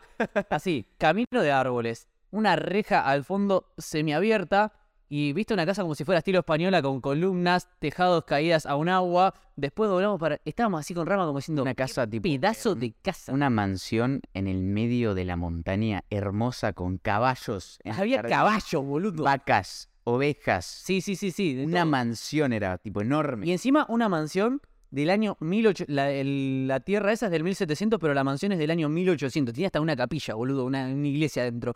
Y era como. Nos estábamos así. no- me dolía la cara de sonreír. Reír, boludo. Y yo estaba, vine Borja levitando en el éter, o sea, no caminaba, venía descalzo porque, o sea, no pisaba el suelo de lo que estaba flotando de lo alto Ah, que volaba. imitando. Boludo, vine Borja así todo. Modo Borja, Sí. ahí chill. ¿Qué onda, Pupi? ¿Qué onda, Pipi? ¿Qué onda, ¿Qué onda? Pepe? Todo chistoso, todo gracioso, boludo. Nos hizo un tour, nos mostró todo el lugar, nos mostró que tenía la capilla, nos mostró todas las habitaciones, elijan la que quiera, dijo, y fue como, wow, qué pedazo de lugar. El patio era una puta montaña, y había un río en el patio, y caballos y ovejas y todo eso. Claro, y ahí decía, tipo, ¿qué hicimos para merecernos esto? Como qué locura, qué, ¿cómo llegamos acá? ¿Cómo estamos conectando con personas? Porque además Borjita nos presentó a más personas y es como que, ¿cómo estamos leveleando? Tipo, ¿cómo estamos leveleando de entorno? ¿Cómo estamos leveleando de estilo de vida? ¿Cómo estamos leveleando en todo? Y ahí como que se me seguía revolviendo el estómago, se me seguía revolviendo todo, boludo. Sí, y bueno, tuvimos una... ¿Por qué carajo no tuvimos que ir de lo de Borja? Tuvimos que ir a hacer algo. Porque no llevamos las cosas. Ah, no, se llevaba las cosas. Claro, pues no sabíamos qué carajo iba a pasar en realidad. Entonces, por la duda, fijimos demencia y dejamos las cosas en lo de Jere. Sí. No sabíamos qué, qué tal iba a ser. Y cuando fuimos ahí, fue como, uy, qué capo Borja, qué lindo lugar, todo. Venimos. Y fue, vamos a buscar las cosas. Y bajamos otra vez hasta Jesús María. Y cuando salimos, yo estaba en modo apreciación y lo veo a Keibro estuneado ahí en el auto. Pero estaba como. Y le había agarrado una CB, estaba como. Y frena, viste, y yo. ¿Estás bien? Y tipo, pero ese momento fue épico además, boludo, tipo, se me llenan los ojos ahora, pero es como que en ese momento como que sentía como un nudo en la garganta, ¿entendés? Como decir, tipo, yo en este momento tendría que estar estudiando para rendir los finales en la facu, boludo, como un- una hormiga. Tipo, tendría que estar capaz, no sé, tipo, no tendría que estar haciendo esto y Vos tendrías que estar trabajando en el Poder Judicial. Poder boludo. judicial, boludo. Y era como que no se suponía que tenía que estar viendo esa anécdota y es ese momento y también te vi a vos y era tipo este chabón menos que yo, tipo menos que menos no tenemos que estar acá, tipo, y no tendríamos que ser amigos, no se supone que tipo Mauro tiene 30, yo tengo 20, es como una diferencia de edad, de cultura, de No, entorno, de todo. Es una locura.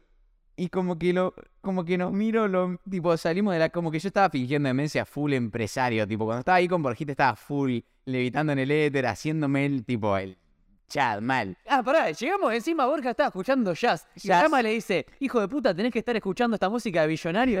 Mira, Pues estaba escuchando, Borquita estaba escuchando jazz de millonario, tipo, estaba escuchando música de millonario, tipo, era un millionaire doing millionaire things, ¿entendés? tipo, doing what a millionaire is supposed to do. Tipo, estaba escuchando el jazz más millionaire que había, con una camisa de millionaire, fumando tabaco al estilo billionaire, ¿entendés? Tipo, estaba doing millionaire shit, que encima Borja se hizo de cero, un chad. Y salimos, y me acuerdo que yo estaba con el nudo de la garganta acá, y era tipo, por favor, que Mauro cierre esa tranquera que me quiero largar a llorar, boludo. Y tipo, salimos de la casa, y ahí tipo empiezo como, como que freno el auto y empiezo tipo así, empiezo a Pero llorar. aparte se empieza a romper de a pedacitos, no es que se largó de una, fue como que no, no, iba apretando la manguera para que no salga el chorro de presión, ¿viste? Y en un momento tipo freno el auto y empiezo tipo a llorar desesperadamente y lo agarro a Mauro y lo abrazo así y fue como, qué locura lo que estamos viendo, no lo puedo creer, tipo, y la cantidad de veces que me dijeron que, que, que estaba pelotudeando con los videitos de redes sociales, que estaba pelotudeando, que no estaba ganando plata, que era tipo toda una pelotudez.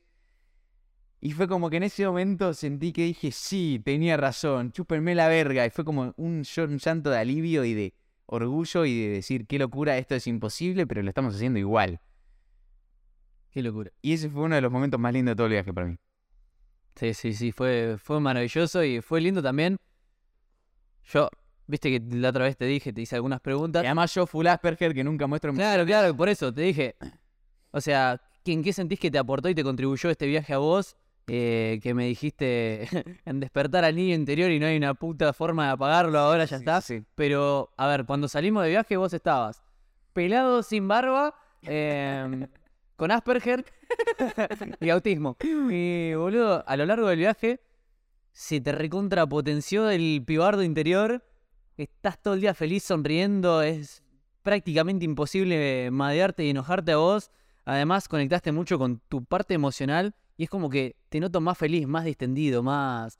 Antes era como que por te, la calle te notaba gritando. preocupado todo el día. Te notaba preocupado como jugando a ser un adulto, te notaba todo el tiempo. Ah, estoy haciendo lo que se supone que tengo que hacer, estoy siendo un empresario, estoy siendo serio, estoy tu. Modo ahí computadora. Sí. Y hoy en día seguís siendo la computadora que fuiste, pero por 20 porque te apalancás de tus emociones. Ahora soy mejor computadora y mejor persona. Claro, las dos cosas al mismo tiempo. Sí, boludo. Y bueno, todo eso que, que fue. Ese épico para. Ese momento para mí fue épico de ver como. Fue como una evolución tuya. Para mí fue, fue como ver una nueva versión No, y de además yo no- tipo dije, tipo, no vas a llorar, dale, boludo, no vas a llorar. Y me empezó a agarrar el nudo, me empezó a agarrar el nudo. En un momento frené el auto y dije, sí, voy a llorar. Llorá como un hombre, cagón. Claro. Claro, boludo, porque aparte, esto también a mí me pasaba muy de chico. Mi viejo de chico se arrodilló y me dijo: Los hombres no lloran. Eso es de puto. Esa era la gerencia de mi viejo, ¿viste? el raulómetro, tipo, Claro, sí, sí, sí. Tenía un bigotito acá.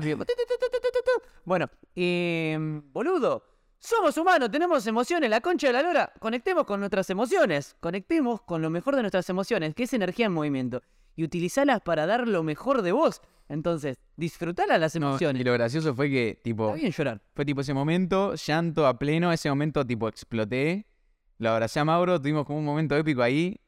Y, y después, tipo, arranco de nuevo y lloré como 20 minutos, boludo. Sí, sí, sí. No paraba de llorar, era como que, Ah, no puedo parar de llorar. Dice, pasame papel. Y yo estaba sí, truc, sí. pasando papelito. tipo, me bajé un rollo de papel sonándome los mocos y llorando porque no lo podía creer, era épico, boludo. Era tipo todo perfecto. Acabamos de conocer a las chicas, habíamos llegado a una mansión en Córdoba, en el medio de la nada, tipo un lugar épico, era tipo todo perfecto. Y, y ese, es un- ese es uno de los recuerdos más lindos que tengo de todo el viaje, boludo. Fue una locura. Fue un viaje lleno de emociones. En una semana vivimos lo que la gente no vive en mil años. Bueno, y por eso lo encadenaba con la frase de Séneca que dice, una vida bien vivida es lo suficientemente larga. Lo que vivimos en ese mes, en esas dos o tres o cuatro semanas de viaje, la gente no lo vive en 20 años, boludo.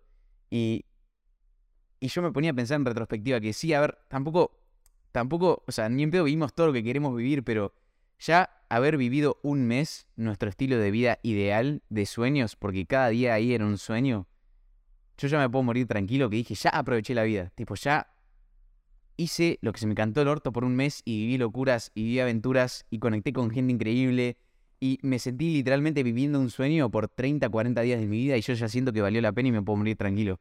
Y todo lo que queda a partir de ahora es regalo. Y por eso es que la vida bien vivida es lo suficientemente larga, porque un mes viviendo la vida de tus sueños ya es lo suficientemente largo como para que valga la pena claro. los 100 años de vida. Pero además, que no es como la mayoría de las personas que lo que hacen es trabajar todo un año para tener 15 días de libertad y después en esos 15 días gastarse lo que ganan en el año siguiente yéndose de vacaciones para tener una mini saboreada de lo que es esa vida. No, primero nos rompimos el orto, como dice Luis 16, Samperini. 18 horas por día, boludo. Sí, trabajar como unos enfermos. Luis Samperini dice, un momento de dolor vale la pena por una vida de gloria, que tenemos un podcast que se llama así. Entonces, nos rompimos el orto, nos comimos todo el dolor que hubo en su momento, lo transmutamos, pagamos los precios emocionales y disfrutamos después los frutos de todo lo que cosechamos. De haber estado horas y horas bajo el sol, dándole así a la tierra, arándola. Yo me acuerdo, yo me acuerdo en un, en un momento empezando Purple que literalmente soñaba con el pelado Bilbao, boludo. Soñaba con, con Andrés, tipo, con, con Daniel. Tipo, soñaba con él porque estábamos laburando tanto, estábamos haciendo la mentoría y atendiendo a los clientes y era como que soñaba, vivía, respiraba, comía Purple Mango, ¿entendés? Tipo, era tipo la concha de mi vieja. En ese momento estábamos, yo full productora, full Notion, que Marcos me dijo, le vas a tener que hacer un antropomorfismo al Notion si seguís tanto con el Notion.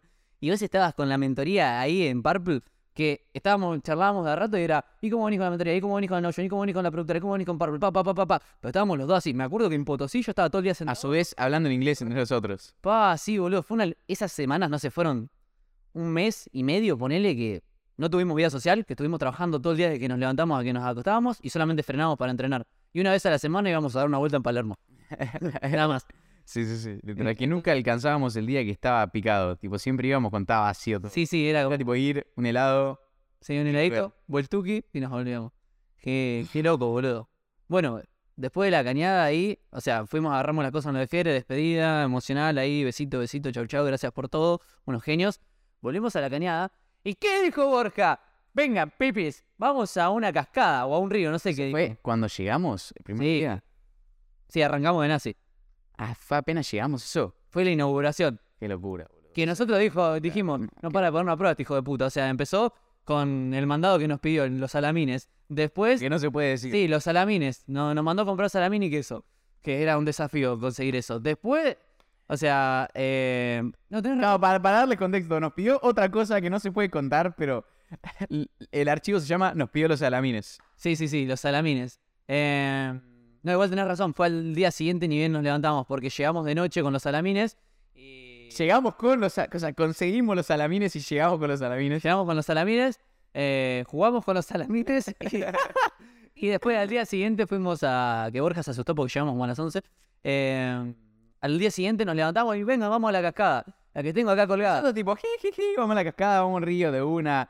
Filmándonos, tipo, hey, qué épico es esto. Estábamos en la caja de una Hilux con ahí con el Tachi, con toda la En gente. medio de la nada, boludo. Caballos. Locura. Hay una chica que es la chica más rubia que vi en mi vida. Tenía el pelo rubio, el cuerpo rubio. Era la mujer más hegemónica, era tipo una niña sacada de un cuento de hadas en un caballo, no era una niña, tendría 20 años, no sé. Sí, sí. Tipo, en un caballo perfecto, tipo un pura sangre hermoso. Y la mujer era, la piba era tipo rubia, toda tipo taneada por el sol, era tipo literalmente un cuento de hadas. El padre era una cosa así gigante, todo canoso, la madre también. Todo canoso billionaire también, tipo hipermillonario, se notaba a kilómetros, tipo, había olor a plata, boludo. Sí, sí, sí, sí. Y bueno, llegamos ahí todo. Yo grabé un videito que está el reel ahí en, en mi Instagram. Pasamos por un lugar re mágico, todo. Y cuando llegamos, lo que vimos desde ahí fue: Ah, mira, hay una cascadita, chill, tranqui. Hay una ollita de agua para nadar. Y ahí empezaron a cazar pozas. No, no. ¿Qué fue lo primero que pasó? Lo primero que pasó fue que llegamos y dijo Borja, se van a tirar, ¿no? Y nosotros, sí, obvio. Sí, Ah, obvio. ¿Cómo no nos vamos a tirar? De Jodido. todos lados me tiró. Claro. Entonces, Tres niveles había. había tres niveles. Tres niveles de saltos. Porque era una, un pozo, una. ¿Cómo se llama? Es una olla de agua. Una olla de agua con cascada, una cascada y tres dificultades distintas de saltos. Claro, Ya el primer salto eran como unos tres metros. claro. Eso nos daba cagazo al principio. Claro, porque en el primer salto vos tenías, o sea, imagínate la olla acá del lado izquierdo y vos desde el primer salto tenías dos metros para saltar, pero desde donde saltabas tenías prácticamente un metro y medio de piedras en el medio entre vos y la, y la olla de agua. Claro. O sea, tenías que trascender esas piedras porque te caías y te rompías todo. Cuestión. Ya ese salto nos daba un poco de cagazo y viene el hijo de puta de Borja y se tira de Mortal Kombat. O sea, se tira de Mortal para atrás. Y encima me dice, "Ah, me voy a tirar de Mortal Kombat. Y yo me entré a cagar de risa. Porque jajaja, dijo Mortal Kombat. Es mortal. Significa que se va a tirar de Mortal. GGWP. Bueno, tipo, se tira de Mortal, lo grabamos todos. Tipo, bueno, ya fue, nos tiramos. Primer saltito. ¡ii! Nos No, tiramos. pará, nos tiramos y dijimos, uy, mierda, vamos a tener que correr fuerte porque nos tenemos que tirar ahí. Apúntenle a la espuma, dice Borja. Y nos daba un poquito de wake y un poquito de cagazo, pero fingimos demencia con ese cagazo y nos tiramos. Nos tiramos, cuestión que.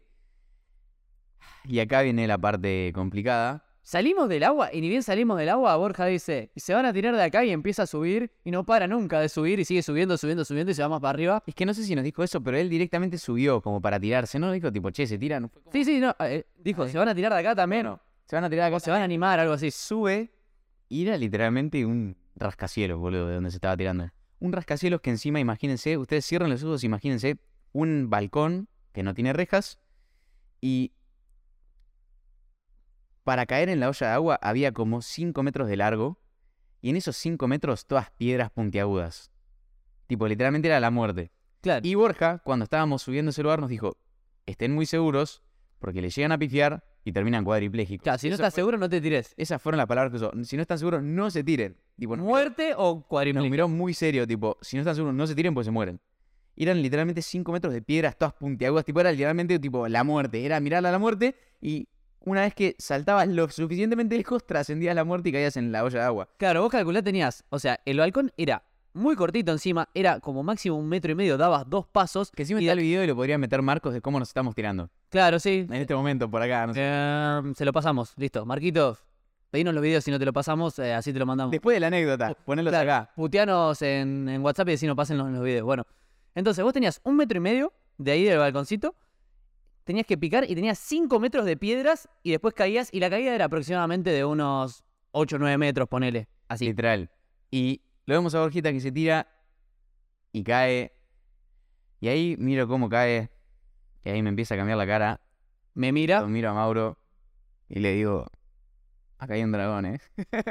yo lo miro como diciendo la concha del dragón es que sí, hay que lidiarlo.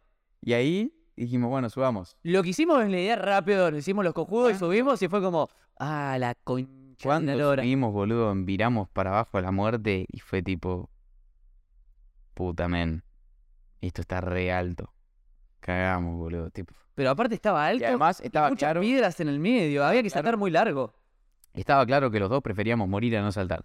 Los dos preferíamos, tipo, quedarnos ahí hasta las 3 de la mañana, pero íbam- íbamos a saltar. Sí. Porque preferimos por siempre morir a ser unos cagones por el resto de nuestra vida. Y así somos con todo y por eso nos va tan bien.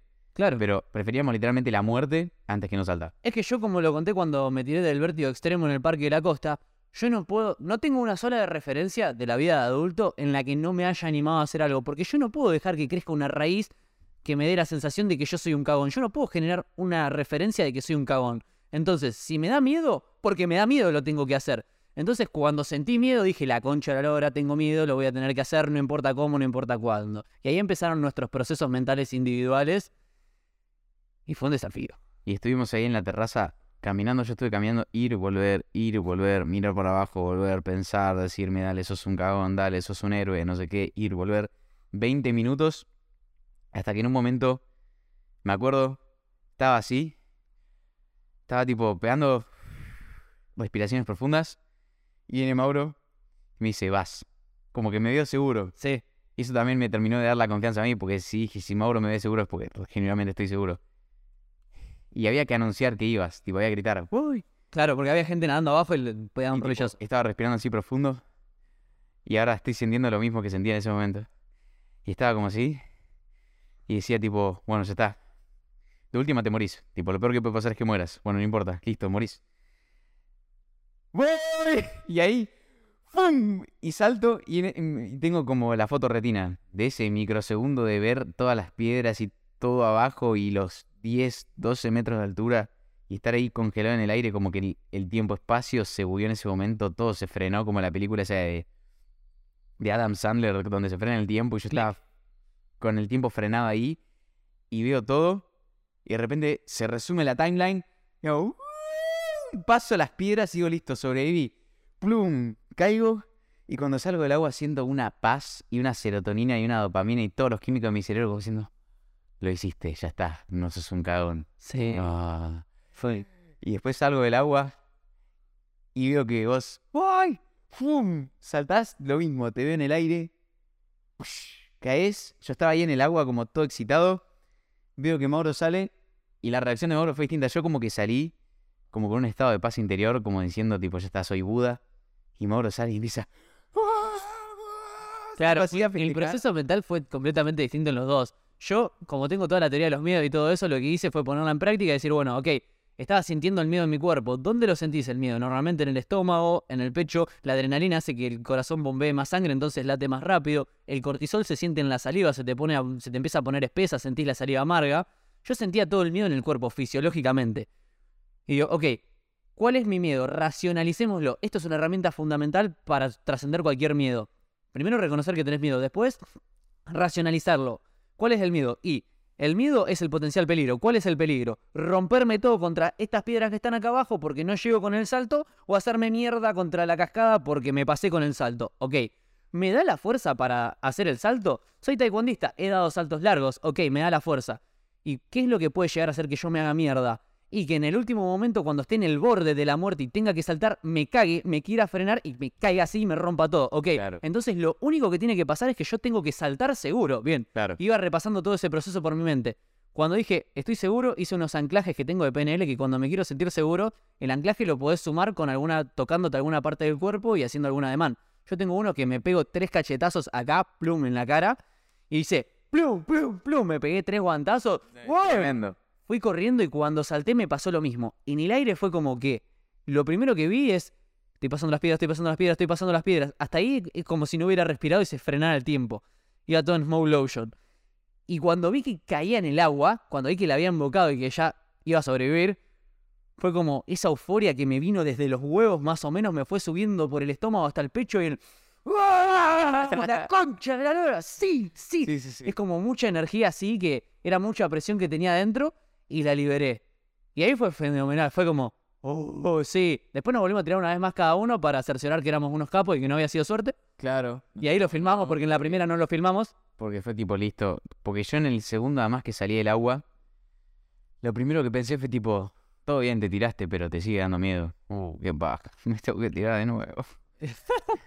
y subimos y fue de nuevo tuk tuk, que ese sí está grabado, camino, camino, camino nuevo. ¡Ay! Me tiro de nuevo, ay, salgo. Y bueno, ya está, listo. Ahora ya está, ahora soy un capo. Y después. Nada, después, y Borja, después- Borja, sos tremendo, Borja. Qué pibe pavo el Borja. Pavote. En un momento, como yo ya me sentía que había desbloqueado todos los levels, estaba, sí, soy un capo, sí.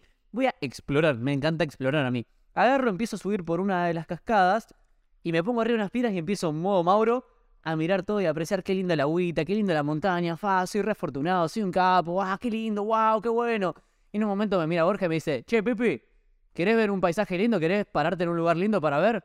Sí, obvio. Bueno, eh, y me empieza a manejar con un joystick y me dice, subí por acá, esquivas a piedras, esto, haz el otro, va, andá, pa, subí, vení, vení, ta, ta, ta, ta, ta. Y me lleva, el hijo de mil, hasta el borde de una piedra y me dice, bueno, ahora saltá. Ah, te odio, te odio. Porque encima, o sea, yo no es que hago las cosas porque me lo dice la gente, yo tomo mi proceso de decisión por mí mismo y lo hago cuando, si me da miedo, lo tengo que hacer para no generar la creencia de que soy un cagón. Entonces fue como, ay, me da un cagazo bárbaro, porque estaba, era como a 12 metros más o menos. Y era tan alto que la olla se había hecho más chiquita, parecía así una cagadita. Y era, ahí no era un salto de fe, que es el, el nombre del archivo anterior. Era un paso al vacío, un paso de fe era ese. Tenías que literalmente dar un paso, porque si no te pasabas y te hacías mierda contra las piedras. Bueno, genial. Agarro así, miro, y era, vos estabas, la piedra donde te parabas estaba casi a un metro de la pared de piedras de atrás. Claro. Y era incómoda, era puntiaguda la piedra esa. Entonces Claro. tenías que empujar con la mano y dar el paso además. Y me daba miedo. Ese, ese a mí fue el mayor dragón que tuve ahí, pues me daba mucho cagazo. Y Estuve además, para. cinco minutos. Yo estaba en la terraza de enfrente tomando unos mates, chilling, y lo veo a Moro que se está preparando para saltar. Dije, la puta que lo parió, ahora tengo que ir yo. Y bueno, dejé todo, fui como un boludo, trepé las 40.000 piedras, llego atrás tuyo y es tipo, bueno, dale, saltá vos primero, porque ya estás ahí. Claro, sí, sí, sí. Eh, Sí, fue como si lo hace él, lo tengo que hacer yo también, ya está. Bueno, y fue como prepararme, prepararme, prepararme. Estaban filmando al chico le digo, no, pará, yo te aviso porque no estoy seguro todavía. Y me preparé, me preparé, me preparé. Y cuando me sentí seguro, digo, bueno, dale, filmá. Y fue, estoy seguro. Voy, dije. Y después necesité tres segundos más. Fue uno, dos. Y a la de tres sabía que iba a saltar y fue tres. Me tiré. Y esta vez se me subió el miedo desde los huevos de nuevo hasta el pecho que salió por la garganta como un grito de... Y ahí era como toda la sensación, la, la sangre se te va a las extremidades y no caía más, boludo. Era el salto más eterno del mundo. El espacio-tiempo no es un agujero gusano. Sí, boludo, un wormhole. Y después, cuando caí fue como de nuevo, sí, la puta madre, me animé, vamos. Y después vos saliste del agua, te subiste a la otra terraza de enfrente porque yo seguía cagado porque Sí, me da sí. mucho miedo también saltar. Y en ese momento fue cuando tuve esta epifanía de trascender la muerte, que ya lo conté creo en el Patreon, quizás en algún otro lugar también, pero lo que el proceso de toma de decisión mío, mío ahí, que ya lo había tomado antes, pero acá lo terminé de concretar en un concepto, que fue imaginarme el peor escenario posible y aceptar eso. Y una vez que acepto eso, todo el resto es trivial. Entonces, en ese momento dije, listo, que encima está grabado y en el video lo digo, y Marcos va a poner el video y se va a escuchar, que digo, lo peor que puede pasar es que me muera y salto. Porque dije, listo, listo, lo peor que puede pasar es que me muera. ¿Puedo aceptar eso? Sí, ya fue. O sea, prefiero morirme que no saltar y ser un cagón. Y ahí dije, lo peor que puede pasar es que me muera. Y ahí salto y también fue, empieza el salto y tipo gritando, y después me da mucho miedo y se me patina Se le la afina la voz, es como... y ahí caigo, boludo, y también, tipo. Claro, y, a- y ahora acordate de la definición de coraje. Coraje no es no tener miedo. La definición de coraje es accionar a pesar del miedo. Y es más, te la modifico y te la mejoro. Es accionar gracias al miedo. Porque vos cuando tenés miedo, tenés un propulsor, un nitro que genera tu cuerpo, que es adrenalina y cortisol. Entonces, Claro. el miedo te ayuda a sobrevivir. Utilizalo a tu favor. Porque tenés miedo, tenés más fuel para hacerlo. Tenés más combustible para hacerlo. Claro, y lo que charlábamos ahí con Borjita, y ya vamos a volver a- al, al relato del enamoramiento y todo, pero Ahí vamos. como esta anécdota es muy especial de este viaje, nos encanta que ustedes la conozcan porque la principal conclusión que sacamos de eso era que una tarde en esa cascada te enseñaba más que 500 libros de desarrollo personal juntos. O sea, Era la escuela de la vida. si trazamos un pareto, el 20% es teoría y el 80% es práctica. O sea, lo más importante... No, no, no, al revés. O sea, Bueno, pero en realidad lo de Pareto dice que el 20% ya tus acciones sí. Pero me refiero tipo a niveles de importancia, Sí. tipo... Lo más importante, Practicá, practicá, practicá y agarrar la teoría para fundamentar tu práctica. Claro, tipo si tenemos que decir qué pesa más y en un 80% más pesa la, la práctica. Sí. Y- Lo vivencial. Claro, lo o sea, que- lo vivencial, por eso. O sea, en ese lugar los chicos aprenden a escalar, aprenden de hermandad. Che, me corres el termo que me Sí. hace que me ponga visco porque me desenfoca la vista entre vos y el termo. Gracias. lo principal, que es actuar a pesar del miedo, a ser valientes, a tener coraje. Y fue como que todo lo que vivimos esa tarde nos enseñó de que no hay nada que no podamos hacer porque ya aceptamos el peor escenario posible, que era morir, o en el caso de Mauro, quedar cuadripléjico, que era ese... ese- Claro, porque él me dice, yo ya está, yo ya acepté el peor escenario. Lo peor que puede pasar es que te mueras, me dice. Y yo le digo, no, lo peor que me puede pasar no es que me muera. Si me muero, ya está, se apagó la luz y listo. Lo peor que me puede pasar es que me quede cuadripléjico así, con la conciencia de que podría haber hecho un montón de cosas y todas las expectativas que tengo de mí mismo, y tener que desapegarme de esas expectativas porque soy una planta en una silla de ruedas. Entonces, bueno, aceptá eso entonces. Me dice, bueno, lo acepté, listo, ya está. Lo peor que puede pasar es eso. Bueno, entonces ahora tipo no hay nada que no podamos hacer porque yo ya acepté morir y Mauro ya aceptó quedar cuadripléjico, entonces ahora cualquier cosa que nos propongas, tipo, sí, a todo. Y encima, acordate, una creencia es una idea o pensamiento de la que vos tenés referencia que es verdad. Entonces nosotros tenemos la creencia de que podemos lograr lo que sea que nos propongamos y que no hay nada que no podamos hacer porque vamos generando esas referencias. A ver, y después, para cerrar la anécdota esta, ¿cómo trabaja el cerebro por contraste? El cerebro trabaja por asociación y por contraste. Del primer lugar que nos saltamos al principio nos daba miedo, nos daba cagazo, pero nos tiramos igual. Cuando saltamos del segundo, el primero nos parecía una pelotudez, Mm. porque tuvimos un contraste más alto. Y cuando saltamos del tercero, el otro parecía una boludez. Una boludez, chabón. Y, y el segundo nos había dado mucho miedo. Tardamos 20 minutos en saltar. Estuvimos 20 minutos caminando ahí en la terraza. Tipo, haciendo la puta madre, hay que saltar, hay que saltar. Y una vez que ya trascendimos todas esas cosas, después lo que hace tu cerebro es buscar referencias pasadas y dice, ah, si me baño con agua fría todos los días, ah, si caminé sobre fuego, ah, si me tiré de la cascada, esto es una boludez, vamos, me da miedo hablarle a esa chica, vos pibardo, ¿te da miedo? Dale. Bueno, si hice tal cosa, Voy. voy. Me da miedo hablarle a ese cliente porque no sé qué, voy. Me da miedo hablarle a tal millonario porque voy, voy, voy. Entonces vos tenés que generar muchas referencias de algo que quieras, quedar, quieras crear en tu identidad para después poder tomar acción en consonancia con eso. Claro, y lo importante que es vivir y salir de tu casa y tener experiencias, boludo. Porque no hay libro que se haya escrito nunca que te vaya a enseñar lo mismo que te enseña a vivir y tener estas experiencias que son una locura. Factorazo. Bars. Mike. Bien. Y bueno, ese es eh, archivo cascada, archivo salto de fe. Sí, yo tengo grabado así, tengo como muchos microarchivos, ¿viste? Tengo. El día ese se llama Sledeando Dragones para mí, porque fue como hubo tres dragones mínimo ahí. Después de eso, Yo tengo salto de fe, tipo ahí. el salto de fe para mí es el archivo del que saltamos, largo. Después del otro es el paso de fe. Ese es como era, era simplemente dar un paso y que tengo diferentes asociaciones con cada uno. Está, está bárbaro. O sea, ese día nos enseñó mm, muchísimas cosas y nos dio un espectro nuevo de referencia de que lo que sea que nos propongamos lo podemos cumplir porque no hay nada que... O sea, lo peor que puede pasar es quedarte cuadripléjico o morir. Claro, sí, que cada uno busque su propio miedo y que diga lo peor que puede pasar, no sé, que me desfigure la cara y que sea feo, no sé. Claro. Mayor miedo, ni idea. No importa. Eh, Y bueno, después de eso creo que ya lo que sigue contar es seguir un poco la timeline con las chicas. Sí, obvio. Ahí, bueno, volvimos a lo de Borjita, todo chill. Y después, el sábado teníamos Teníamos unos cracks, boludo. la segunda cita. El sábado teníamos la segunda cita. En la segunda cita ya habíamos dicho para morfar algo juntos. ¿Ok? A ver, sí. Pasa que vivimos tantas cosas que no... tipo, Yo, la- la yo timeline- en el journal mío lo tengo, pero tengo el celu ahí y el otro no tiene internet. Eh, lo que hicimos fue lo siguiente. Pasamos a buscar... Ah, ahí está, ya me acordé. Las pasamos a buscar. Nuevamente pasamos tarde. Y pasamos como a las 3 y pico de la tarde. Y íbamos a ir a la cascada de los chorrillos, tío. Ah. Entonces, lo que hizo ahí fue, bueno, se subieron las chicas y dicen, mira, queremos ir a la cascada de los chorrillos, que nunca fuimos. Dice, bueno, chill, vamos, pusimos la dirección y arrancamos. Dice, no sé si va a estar abierta por el horario y no sé si va a estar abierta hacia el público.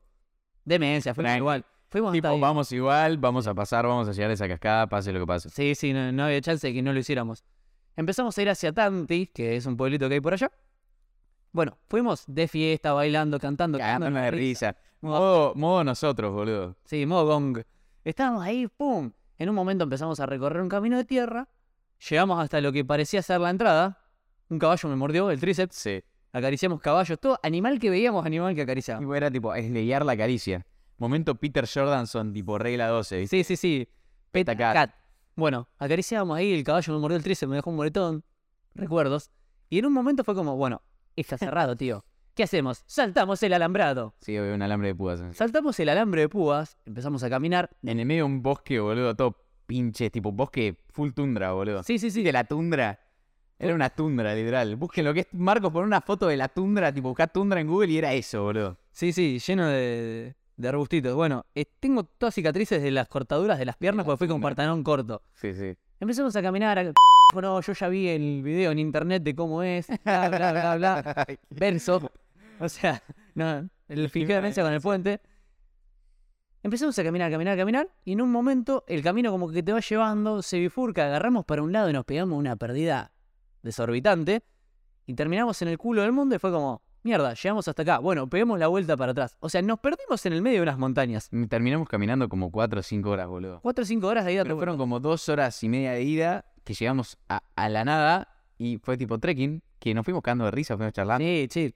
O sea, nos encantó. Había momentos de risa, de charla, había momentos de silencio, cada uno consigo mismo. Eh, Después, volviendo, tipo, estábamos cagados de calor, queríamos agua, queríamos tirarnos al agua y cruzamos tipo por un arroyito. Que eso, tipo, tengo el archivo gusanos. Gusanos, sí, sí, sí. Había como un mini río. Eh, ah, experiencia mía. Pasé con los borcegos, me mojé los pies y digo, ah, ya fue, me daba paja sacármelos. No, nunca te mojes los borcegos si tenés un trekking. no, no, no. Sacátelo, te lo colgás en el hombro y después te secás con la remera a los pies. Porque estuve con los pies mojados todo el trekking de ida de vuelta, se me patinaba el pie dentro de los borcegos, me hice mierda los pies. Mierda. Entonces, te descalzas, cruzás caminando descalzo si podés, y listo, pues me hice mierda. Bueno, nos pusimos ahí en el agua a jugar, tipo, eh, mallita, todo el mundo ahí. Era como una cascadita, pero muy chiquitita. Nos sentamos. Nos sentamos los cuatro, empezamos con una meditación que Maurita empezó a hablar como del agua y los sentimientos Y no las qué. emociones, sí.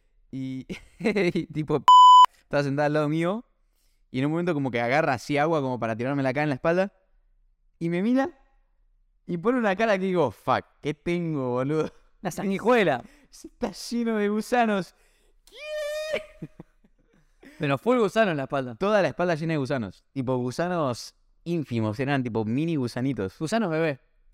Tenía toda la espalda llena de gusanos. Y, Y ahí nos dimos cuenta que- de risa, boludo. Nos dimos cuenta que estábamos todos, todos llenos de gusanos.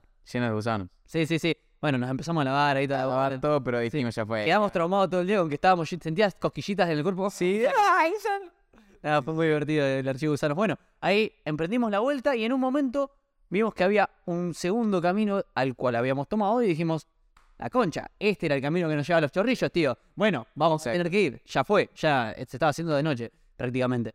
Y agarramos ese otro camino, en tres minutos llegamos ahí a otra tundra. y vimos, ¡apa! Se escucha agua. ¡Uy! ¡Hay gente!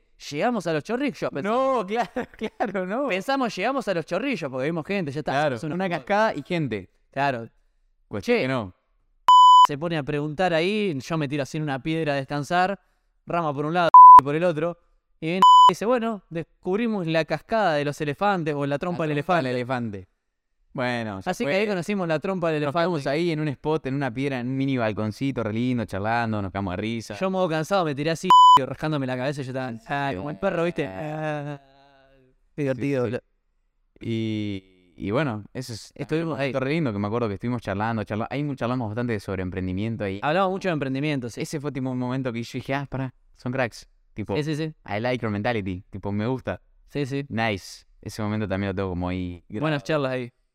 Y en un momento dije, bueno, dijimos que íbamos a ir a comer, vayamos a comprar insumos porque se va a hacer tarde y no vamos a comer una mierda y no tengo ganas de La cocinar. mejor cena de la vida, boludo.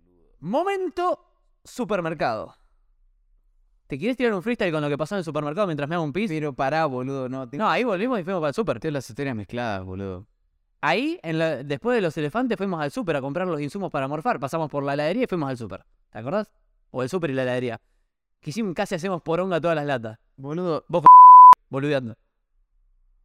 Sí, mal. ¿Te acordás del super? ¿Qué pasó? Sí.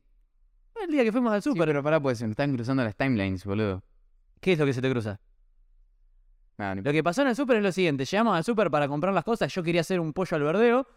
Fuimos a comprar y nos pusimos a pelotudear en el súper mientras hacíamos las compras, cagándonos de risa como cuatro Ahí- nenes ahí me chiquitos. acuerdo, pero ese fue el día Del pollo, el día de los chorrillos. que ellas tenían que ir al cumpleaños de la amiga. Sí, Ah, nos ya. enteramos después igual. Segunda cita. Segunda cita. Second date. Sí, me acuerdo. ¿Te acordás del súper? Claro, y Contalo vos que fue también algo hermoso, que éramos tipo cuatro niños literalmente viviendo una película. Era tipo esas películas de los 80 donde hay cuatro adolescentes de mente viviendo un amor de verano, tipo todo perfecto, haciendo locuras.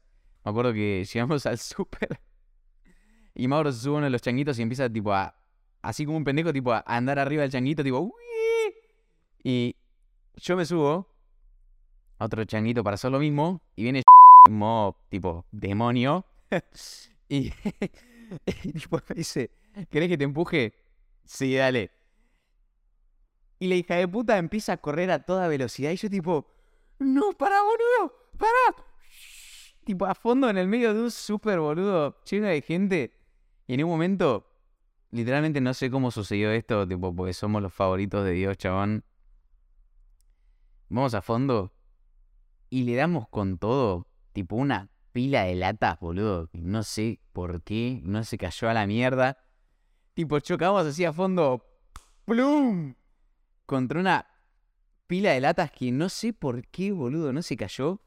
Y ahí todo el mundo, tipo, se dio vuelta y nos empezó a mirar. Y nosotros, tipo, Como son unos pelotudos. Ay, qué pendejos de mierda. nosotros tipo demencia absoluta, pero Sí. era como todo muy gracioso después de todo lo que habíamos vivido, horas de trekking, la primera cita hasta la, la segunda, había sido todo épico, veníamos de una cascada que no era la cascada que queríamos ir, pero encontramos otra cascada de pedo, y cagándonos de risa en el súper, era como todo perfecto, todo muy película. boludo. Encima, lo gracioso es que, bueno, se chocan eso, qué sé yo. Ahí nos miró todo el supermercado como diciendo, qué pendejos. ¿Viste esos viejos amargados? Qué pendejos de mierda. Hijos amargados pixies, boludo, que son grises, boludo, que no tienen. Ni los hijos los visitan porque son cascarrabias, boludo, aburridos, dignos del olvido, que nadie se los acuerda. Vacas porque no son transparentes, dignos de sí, ser sí, sí. recordados, boludo.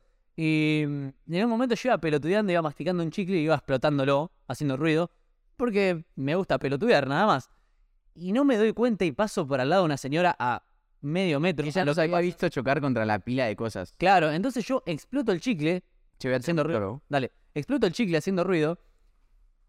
Pero no es que le hice en el oído así, viste, que yo iba caminando para allá y le hice ¡pla! y se lo exploté en el oído. Iba caminando mirando para allá, la señora estaba acá y lo exploté. Hizo ruido, un estruendo fuerte, y se asustó la señora. Y tipo, pendejo de mierda, que te andás haciendo el vivo, que no sé qué, que. Y yo agarré full y le digo, disculpe, no fue mi intención asustarla ni nada de eso, no, no vi que estaba tan cerca de usted. Y siguió, bla, bla, bla. Y desde el estoicismo tenés que aceptar las cosas como son. Si la señora tenía ganas de perturbarse, yo le ofrecí mis más sinceras disculpas. Dije, le pido disculpas, la verdad, fue sin querer, ok, voy a estar atento, no voy a volver a explotar el globito del chicle. Y ella quería seguir estando enojada, entonces fue como, bueno, yo ya hice mi trabajo, pedí disculpas honestamente. Listo, permiso señora, agarré la crema que tenía que agarrar y seguimos viaje. Fuimos, compramos el resto de las cosas para hacer el pollito al verdeo. Nos cagamos de risa, nos habíamos olvidado un par de cosas. Nos llevamos unas papas que no nos pertenecían, pero bueno, las pagamos, o sea, llevamos papa de más. Eh, o sea, que no nos pertenecían porque la había pesado otra persona y quedaron en nuestro changuito. O sea que otro pesó y nosotros llevamos y pagamos. Eh, de ahí volvimos, fuimos para Villa Carlos Paz, llegamos a la casa y fue como. Estuvo muy buena la sinergia que había. Porque llegamos todos y fue bueno, vamos a prender las luces, todos hacíamos algo. Me dijo, bueno, ahí está la garrafa, yo, modo. modo MacGyver, viste, resolviendo con alambre y cinta scotch prácticamente. No había teflón para la garrafa para que no pierda gas. Agarré bolsa de nylon, bolsa de nylon ahí en, el, en la rosca de la garrafa. Puse la garrafa, conecté, ordené la cocina y empezamos. Y los chicos me dijeron, y las chicas, ¿qué hacemos? Bueno, listo, necesito que me ayuden a pelar las papas, esto, el otro, pa, pa, pa, pa, pa. Había música de fondo y esta parte fue épica. Para mí cuando cocino me gusta cocinar solo. Si hay algo en lo que me pueden ayudar, pido ayuda. Pero si no, yo, si mi función es brindarte amor a través de la comida, yo hago todo, no hay drama. En... Sí, boludo. Entonces, Fue la mejor comida que comí en mi puta vida, boludo. En un momento me preguntaba, ¿cuál es tu comida favorita? Esta que estoy comiendo en este fucking momento. sí, sí, también dice lo mismo. O sea, quedaron todos ahí con esa vara. Full Bueno. Y yo estaba cocinando, estaba cortando todo, preparando el pollito al verdeo. Y mm, en ese momento, cuando ya dije, bueno, listo, hasta acá, no necesito más ayuda, vayan, no jodan, no molesten. había música de fondo y yo estaba en la mía cocinando, revolviendo, cortando, picando, haciendo cosas. Y estaba Rama perreando intenso hasta el piso. Con anteojos de Con sol. anteojos de sol y decían, more after, eh, flow, flow". Tipo, fueron tipo, Mauro se puso a cocinar, nos vio todos tranquilos, todos doritos después. Sí, dos, ni siquiera tres, boludo. No, no, no. Y, y fue súper épico porque, o sea, eso también me encantó. Es como que los tres nos permitíamos ser uno mismo, nos permitíamos eh, mostrar nuestra esencia y ser quienes éramos en nuestro máximo esplendor sin la necesidad de fingir que era- ni pretender que éramos otra persona. Por ejemplo, yo en ese momento no tenía ganas de ponerme a perder hasta el suelo ni en pedo. Yo quería estar chill, cocinando, y yo me permití eso y me permití ser quien soy en ese momento, porque también me gusta la joda y en otro momento me sumé. Y ellos estaban ahí, fu- pum, pum, pum, yo filmándolos, cagándome de risa. Bueno, situación. Después comimos. Qué lindo que. Qué lindo que cuando hablamos de las chicas podemos hablar por horas y horas y horas y horas. Tipo, eh, señal de que estás enamorado, amigo. Es que además fue un curso de desarrollo personal, boludo. Bueno, que, que de eso después quiero hablar un par de cosas. boludo. Y bueno, nos sentamos a comer. Cuando nos sentamos a comer, boludo, la verdad que me quedó bastante rico, me, me gustó mucho el resultado. Y estaban todos. Amo Además, cuando hago una comida. helado. Vamos a comprar helado, ¿te acordás? Sí, sí, habíamos comprado helado. También hay una anécdota con eso. Sí, bueno, por eso. amo que cuando cocino algo rico y pongo todo mi corazón en la comida, que estén. mm, ah, mm, mm, mm, es como que van teniendo orgasmos mientras como. Boludo, los cuatro estábamos teniendo orgasmos mientras comíamos, porque era la comida más rica que habíamos comido en nuestra vida. Literal, no, no había comida más rica que la que había preparado Mauri. Y bueno, comimos. Ya te digo, Mauri. En cámaras no. Y. y ahí terminamos de morfar y fue como. ¿Qué hacemos? Vamos al río, dijimos de noche, porque pintó. Claro. Y ahí Pero salimos. para eso fue lo más épico del mundo, porque Claro, nosotros ya estábamos perreando al piso en la casa, bailando Claro. a pleno, con anteojos de sol, modo de mente, estamos tipo en pedo psicológico. claro, ahí nació el chiste modo after, porque empezaron a joder y dijeron, no, pará, pará. En la fiestita van los lentes de sol, y es como modo after, y el No, no, y cuando estábamos comiendo, cuando metiste tipo el conito en... No, no, claro. Ah, no, me había olvidado de esa. No, pero eso no fue después. No, eso fue, No, eso fue- fue antes, boludo. Estaban, ellos estaban ahí, línea de tiempo. Ellos crearon el modo after que decían que cuando estabas bien de Que fiesta estabas con los Que anteojos mientras puestos. Mauro bailaba, mientras Mauro cocinaba, estábamos los, nosotros tres perreando duro. Pero con los anteojos de sol. Los o sea, anteojos de sol puestos adentro de la casa a la 10 de la noche. Claro, anteojos de sol. De noche puesto era amor, romperse la cabeza y bailar duro. Y si ibas a estar serio, te sacabas los anteojos y hablabas normal. Pero si te ponías anteojos, lo dejabas todo ahí bailando y gritando y perreando. Sí, sí, sí, hacíamos el chiste que tipo, estaba con los anteojos puestos re nazi, me sacaba los anteojos y decía tipo, Mauro, por favor, ¿me puedes pasar el helado? Gracias. Claro, y si te ponías los anteojos, ¡ah! ¡Leche! ¿Viste como los Simpsons? ¿Qué onda? Bueno, sí, lo mismo. Eh, que lo hicieron en Scream Movie también, bueno. En un momento estaban ellos los tres modo after con los anteojos re... ah, ah, ah, Y yo digo, ¿quieren ver lo que es un after? Agarro un cucurucho y le hago... A un helado. Le hago... Y no se la esperaba nadie. Estuvieron riéndose media hora más o menos. Pues fue re desquiciado. Agarré el cucurucho y le metí una puñalada al helado con todo. dijo, esto modo after, se para, agarra el, el cucurucho, plum, lo clava en el helado, saca el helado y empieza a... Fue muy divertido. Vamos a cagar de risa, pero duro. Ni yo me lo esperaba esa estupidez. Claro, y esas- todo esto era tipo segunda cita, habíamos caminado todo el día, trekking, cascada, momentos. Había Morito había hecho la mejor comida que habíamos comido en nuestras vidas. O sea, venía todo muy perfecto y veníamos bailando nazi. O sea, Salieron los tres juliados con los anteojos. O sea, de noche con los anteojos. Bailando Pará. en medio de la calle. Para, pa, pa, pa, ¿y ¿cuáles pa, pa. son las probabilidades? O ¿Y cuáles son las probabilidades? ¿Dónde estábamos? ¿Cómo se llamaba el pueblo? Estábamos en Icho Cruz, En Nicho al lado de Carlos Paz. ¿Cuáles son las posibilidades? O sea, por eso decimos que somos los favoritos de Dios y, y el universo conspira a nuestro favor y que somos el alumno estrella porque Dios nos recompensa de estas maneras, boludo. Ya estábamos en modo after, estábamos bailando, estábamos poniendo música con el teléfono. Bailando en el medio de la calle. En el medio de la Cruz. calle, los cuatro bailando con anteojos de sol y de repente a lo lejos sentimos que hay tipo un festival de cuarteto. Hicimos, no. Somos los otros, no somos nosotros. Ahí tipo, no. Vamos a bailar, boludo. Y estaba toda la gente en modo pixie, gris, aburrida. Sí, mirá. Modo NPC tipo, del GTA tipo. Claro, el, del GTA que estaba bailando, pero está así. eh, ah, todos mirando a la banda cómo tocaba la música, pero nadie bailando. Había tipo como un espacio vacío, tipo toda la gente como O sea, está viendo el claro. escenario, pero un espacio vacío. en Entre el escenario y la gente había 5 metros. pues. 5 metros de espacio vacío porque todos estaban como viendo a la gente tocar la música. Nosotros caemos los cuatro de mente gritando. Pero no sé qué. Nos ponemos ahí a bailar en el medio de todo el mundo, los cuatro cuartetos, tipo, Cuarteto, tarantelas. cagándonos de risa, tirándonos altos pasos, boludo. Y encima ahí nos miramos con Rama como diciendo, ¿qué hacemos nosotros dos bailando y haciendo estas estupideces? Pero no sé. Ese fue, ese fue, ese es un archivo que recuerdo con mucho cariño porque, tipo, ese fue el momento más what the fuck con las chicas, creo, como decir, ¿qué carajo estamos haciendo? Tipo, de nuevo, Icho Cruz, un pueblo en el medio de Córdoba, un juernes a las tres y media de la mañana, Juernes. después de haber comido la comida más rica de la vida, después de haber hecho trekking por horas, después de haber conocido una cascada, y de repente caímos a un festival de cuarteto y estábamos bailando en el medio de toda la gente, boludo, y ese fue tipo, no lo pienses, disfrutalo, vivilo. Sí, esa fue una premisa del viaje que no trate de comprenderlo, disfrutalo. Aprecialo y listo, punto. Porque hay muchas cosas que escapan de tu control y aprecialas, nada más. Bailamos todos juntos, nos cagamos de risa, y en un Sean momento limados. se termina, me acuerdo que pisó, pisó un perro mientras estábamos bailando. Sí, sí, sí. Yo me choqué una señora. Perdió el reloj. Después más gente se puso a bailar con nosotros, tipo se nos sumaron a... Uy, me acordé de la señora que fue la tercera noche. Uh, claro, pues tenemos un montón de, de anécdotas. Tengo muchas horas voladas con las chicas. Eh, Mate, Sí. porque resta, re, re va por un refill energético. Em, cuestión, se termina la música y ahí tipo, tipo, estábamos por una energía, Río. pero estábamos por una energía que estaba por el fucking cielo, boludo. Y ahí fue tipo, bueno, vamos al río, de chill. Llegamos al río, no sé qué hora seguía ya, una de la mañana, dos de la mañana, ni idea. Y éramos tan enfermos Un río de noche, frío. Frío, boludo. Primero llegamos, los metimos al agua.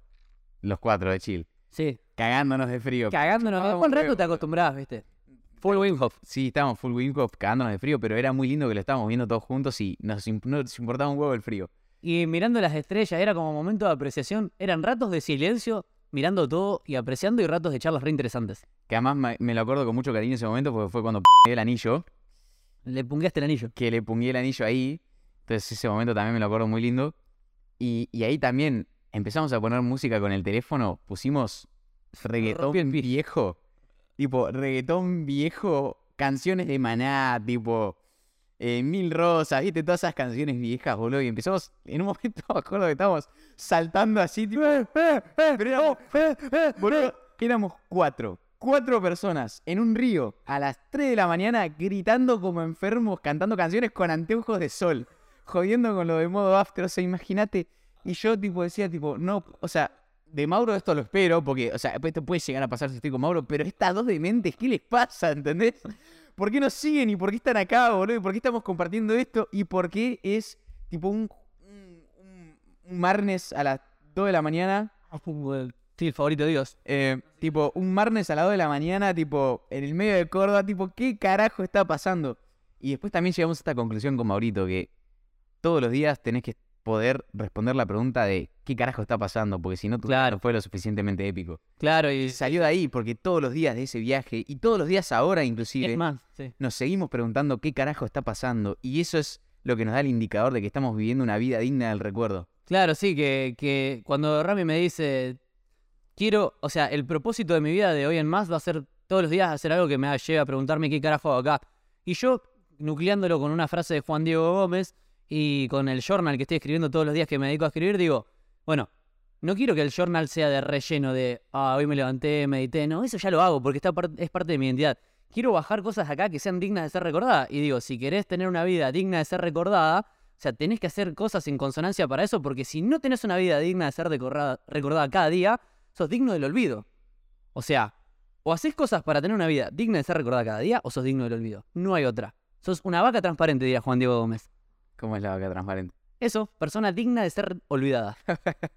Tremendo. Te viste que está el libro La vaca púrpura. Él dice que tenés las personas que son púrpura, que son abundantes, prósperas, raras, distintas, y después te va diciendo distintos tipos de vaca. Tenés la vaca blanca que ya es reincipia y la vaca transparente, persona digna de ser olvidada. Persona digna del olvido. Claro. Bueno, estuvimos en el río ahí, pero. Y encima en un momento las chicas nos tiraron. En la cena nos dijeron: Tenemos el cumpleaños de una de nuestras mejores amigas, vamos a ir. Y dijimos: Bueno, chill, joya, la llevamos. Pero todos fingíamos demencia, porque, o sea, nosotros Bueno, no dijimos. queríamos irnos, boludo. Claro, nadie Estábamos se quería ir, Muy bien. Uno de los cuatro. Entonces ellos iban tirando como updates con la amiga. Che, ¿siguen ahí? Sí, bueno, joya. Ahí Vamos un rato más. Che, Ahí ¿siguen vamos, ahí llegamos, gente, ahí vamos. Ahí vamos, Jere. Ahí vamos, Borja. Y, boludo, y era como que la íbamos dilatando cada vez más la situación. Y en un momento fue como. Ya era bastante tarde, eran como las 4 de la mañana, no sé.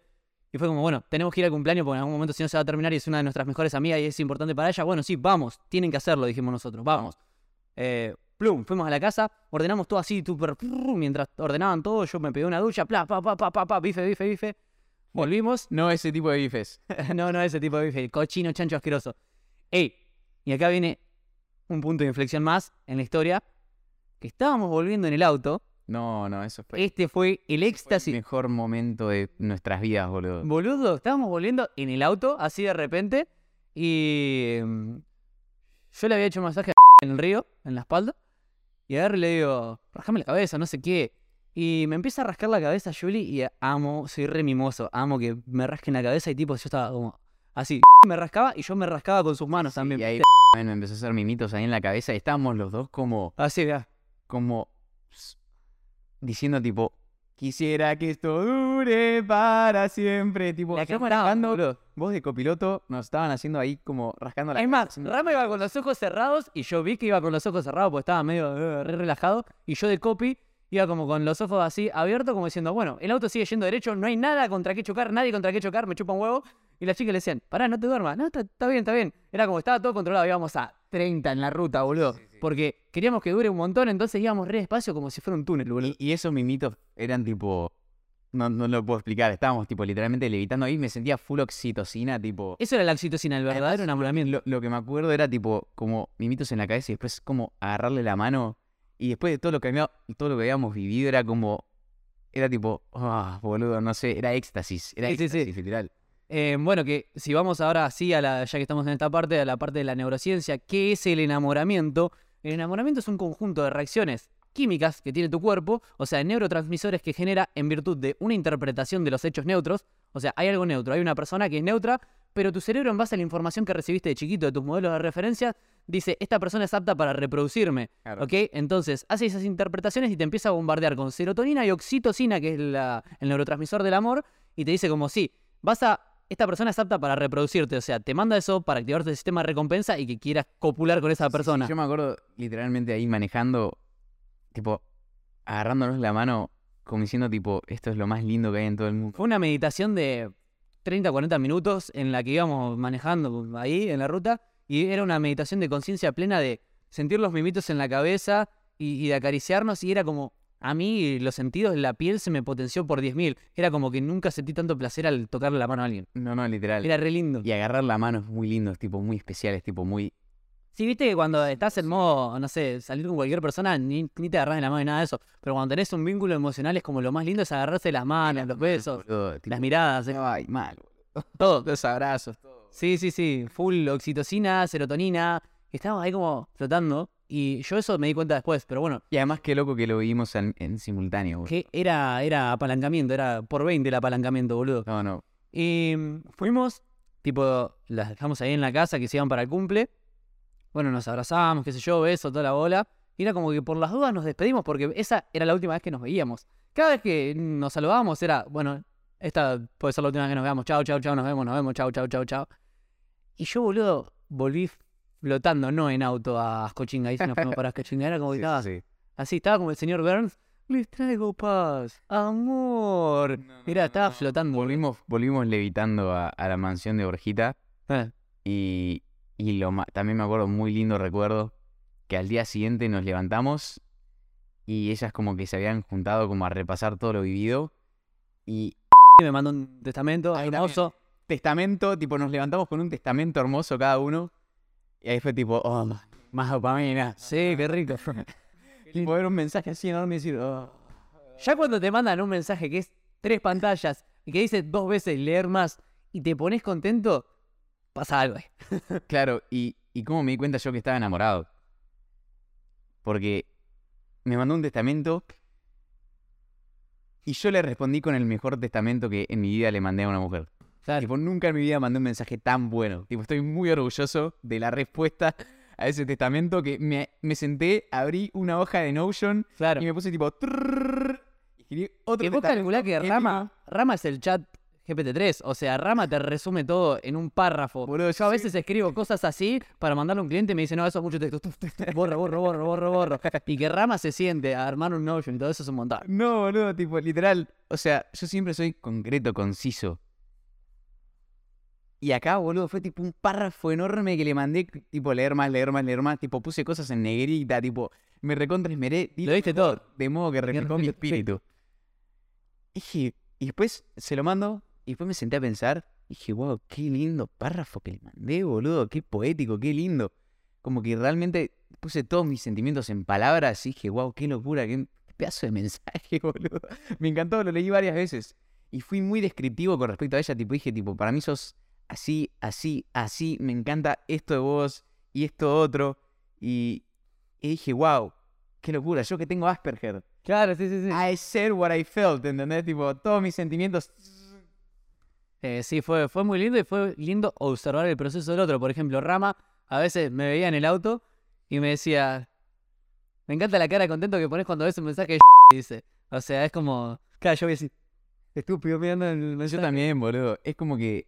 Y además es muy lindo que capaz nos mandamos como pilas de mensajes Claro. y esperamos como el momento perfecto Bueno. para responder, de estar tranquilo, ¿viste? De decir, me voy a sentar tranquilo, voy a ver todo lo que me mandó, voy a disfrutarlo, voy a sonreír como un estúpido, voy a tomarme el tiempo de responder y encima de dar lo mejor de mí de modo que refleje mi espíritu en la respuesta. Esto es clave para todos los pibardos y las pibardas que capaz que de repente empiezan a gustarse con alguien y están como, te agarra esa ansiedad de querer responder los mensajes y de verlo y todo eso. A todos nos no, pasado, sí, ¿eh? nos O pasa sea- todo, pero no lo hagas, tenés que ir en contra de tu sentido instintivo. ¿Por qué? Porque dejas de ser lo atractivo que eras. ¿Por qué? Porque dejas de hacer las cosas que estabas haciendo. Hay gente que tiene una vida extremadamente atractiva, tengo amigos a los que les pasa esto, que son re chat en todo lo que hacen, pero cuando se enamoran, pierden Son el quicio. Entonces, ¿qué hacen? Empiezan a vivir por y para esa persona y dejan de ser lo atractivos que eran porque están todo el tiempo atrás de esa persona validándola todo. Y no se trata de ghostearla y no responder los mensajes adrede para generar algo. No, no es manipulación, papi. Lo que tenés que hacer es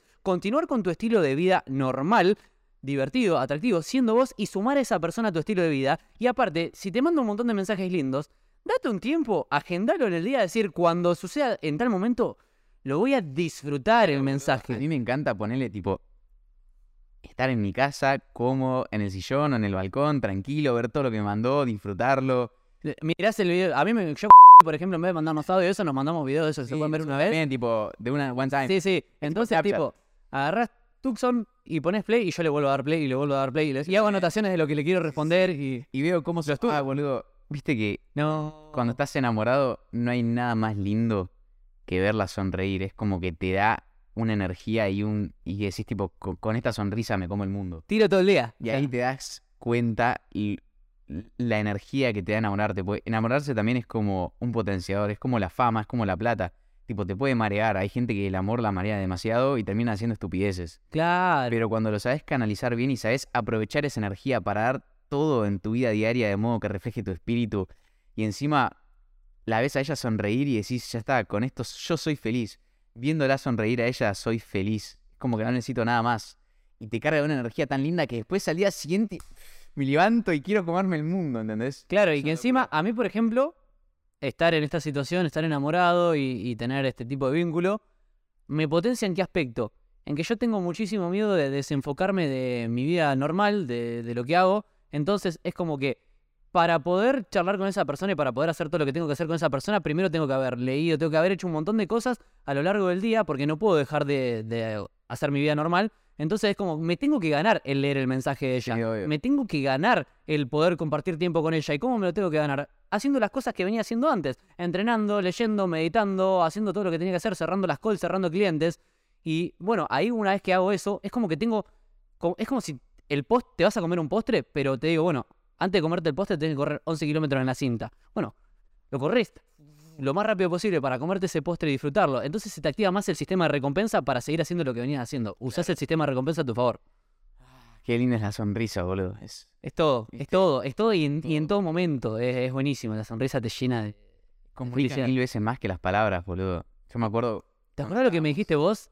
¿Qué te dije? Me en- dice, ¿no te pasa que a veces tenés ganas de estar con ella en En silencio? silencio. Claro, yo le decía. Ah, eso es, Maurito, tipo- eso es hermoso, cuando estás así yo callado. le decía, yo le decía a Maurito, tipo, que qué lindo cuando ya seas, llegás a ese punto que no tenés que hablar, no tenés que decir nada, tipo.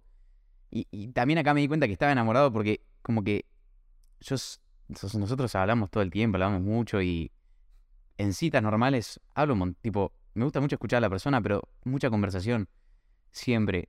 Pero con fue como que la miraba y, y de repente mi cabeza se apagaba. Es clave eso. cerrábamos el orto Qué lindo. y, y tipo la miraba y era como decir, esto es perfecto, tipo, mirame todo el día, mirémonos. Sí, sí, sí, sí. A mí me pasa con que nos abrazamos y me reseteo. Es como que se me apaga el cerebro. Y por ejemplo, cuando estábamos ahí en los chorrillos, eh, en un momento, viste que dije, bueno, ¿se acuerdan lo que dije? La meditación del agua y las emociones. ¿Se acuerdan el chorrito de agua que había cuando fuimos la vez pasada y el que hay ahora? Cómo fluyeron las emociones y no sé qué. Hice un paralelismo. Sí. Y dije, bueno, hagamos una meditación para guardar esto. Y, y fuimos a los sentidos. Y yo cuando cerré los ojos y estaba, y estaba escuchando, escuchaba el agua, escuchaba los pájaros, escuchaba todo eso. Y cuando fuimos a la parte senestésica, al tacto y todo eso, tipo, podía sentir mi corazón golpeando contra la espalda de Julie y estaba. O sea, así, latiendo re fuerte. Y podía sentir también el corazón y la temperatura en las manos que nos estábamos acariciando. Y era como que poder disfrutar eso. Mi cerebro, o sea, salió del grupo. Y, estaba full ahí, sensaciones, boludo. Claro, Eso, y ahí también, sí, te das cuenta que estás como enamorado, porque como que yo decía, boludo, qué raro. La miro y no tengo nada para decir. Tipo. Y la- no hay necesidad de decir como nada. si fuera tipo una pintura, boludo. Tipo, la mirás y decís, tipo, Es apreciación pura. God.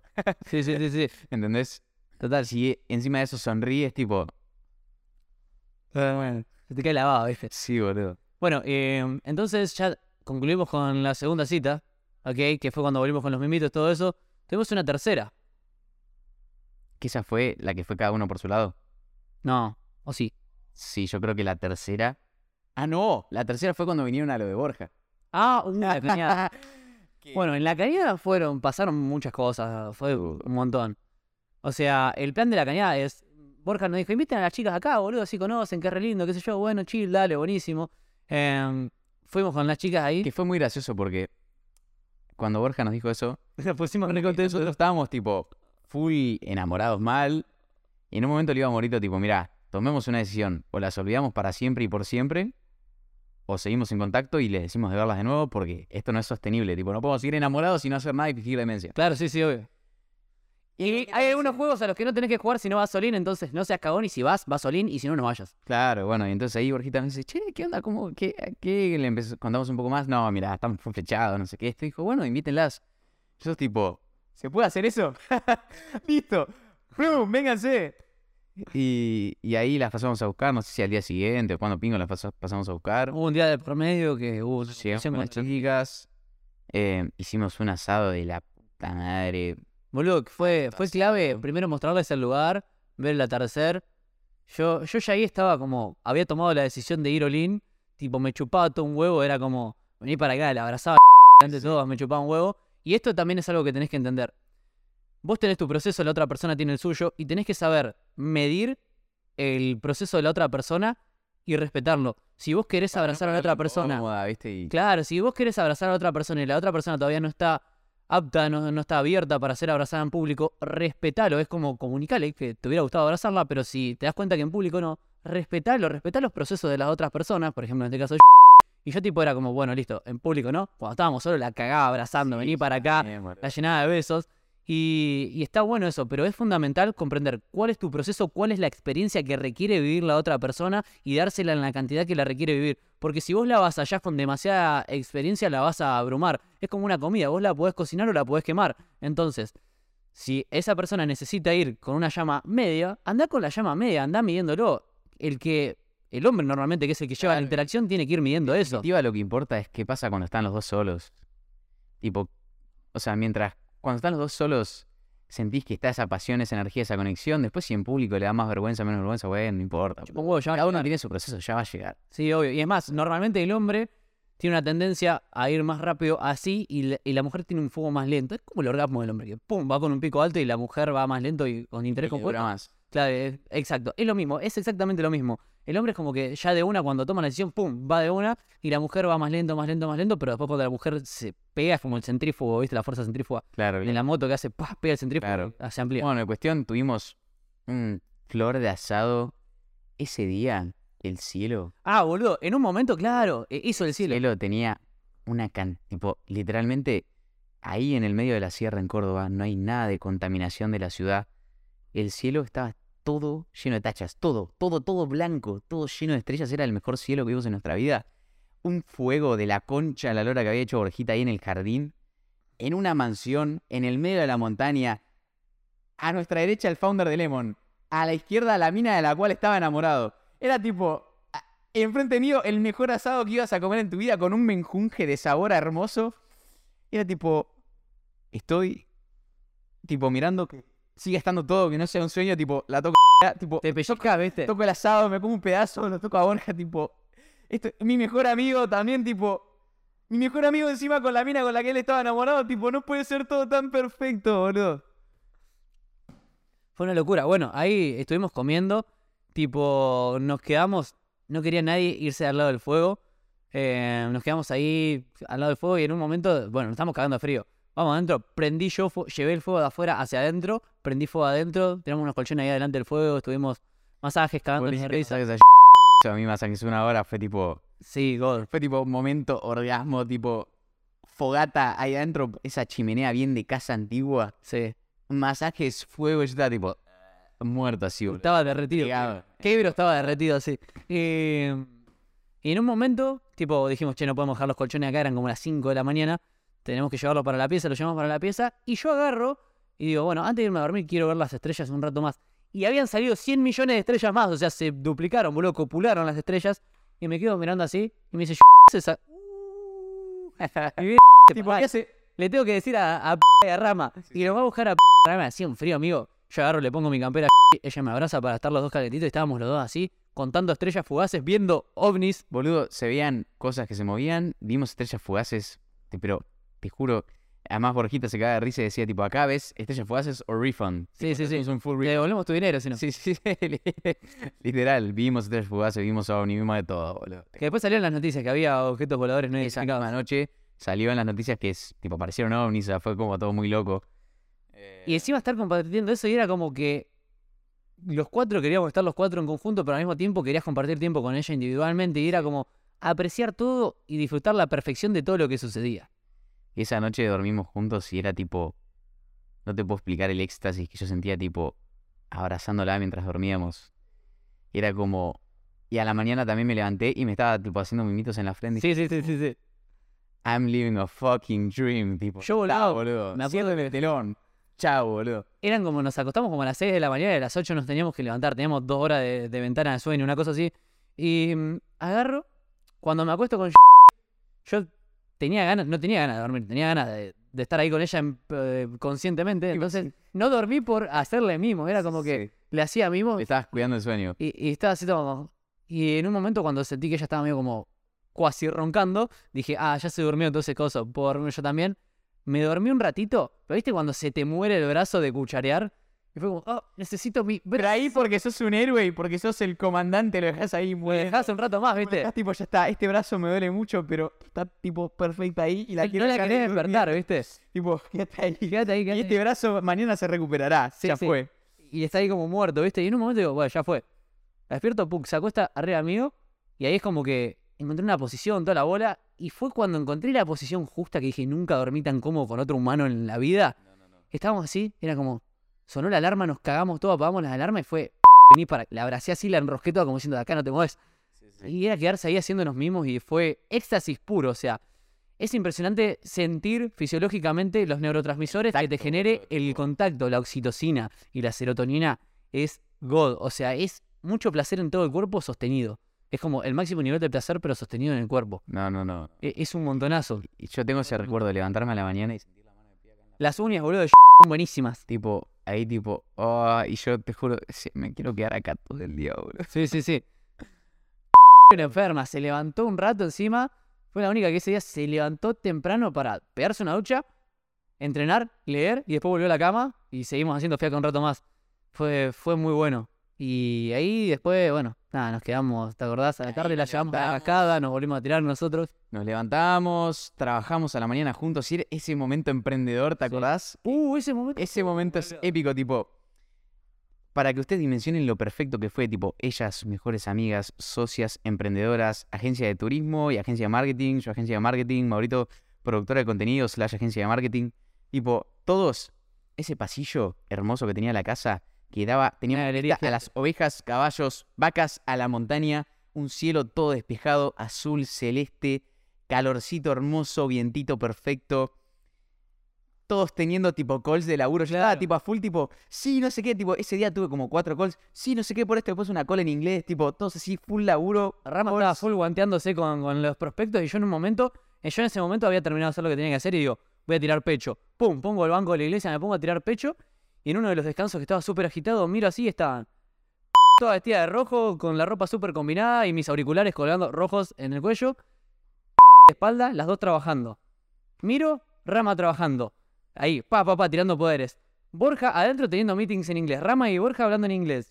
Y, y fue como, qué lindo que es estar con full emprendedores. este entorno. Lo grabé, o sea, grabé ahí, hice un videito tipo como diciendo, qué locura, esto lo tengo que guardar porque... Capaz puede tenemos el video y lo podemos poner acá. Y el video lo tengo en la nube. Marquitos, pedínoslos.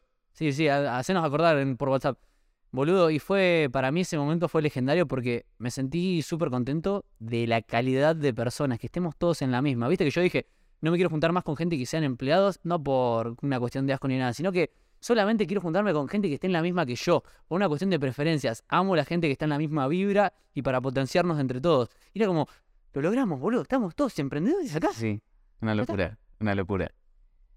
Y, y ese día después fuimos a la cascada, nos tiramos. No, pará, fuimos, primero fuimos a la montaña, nos perdimos un rato, fuimos a meditar ahí a... Ah, tipo, boludo, claro. Fuimos a meditar, nos quedamos con las chicas ahí meditando en el medio de la nada, con, tipo, literalmente veíamos todo, todo veíamos, pues se veía Córdoba capital, se veía Jesús María, todo desde un pico re alto en una montaña ahí. Veíamos todo, meditamos con ellas, tipo, también, todo, como decís, ¿por qué?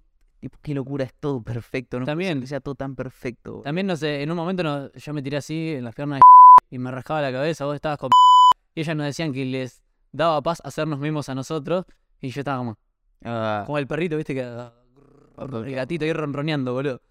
Ese momento también estuvo muy bueno. Volvimos, creo que morfamos algo, no sé, y ahí fuimos a la cascada.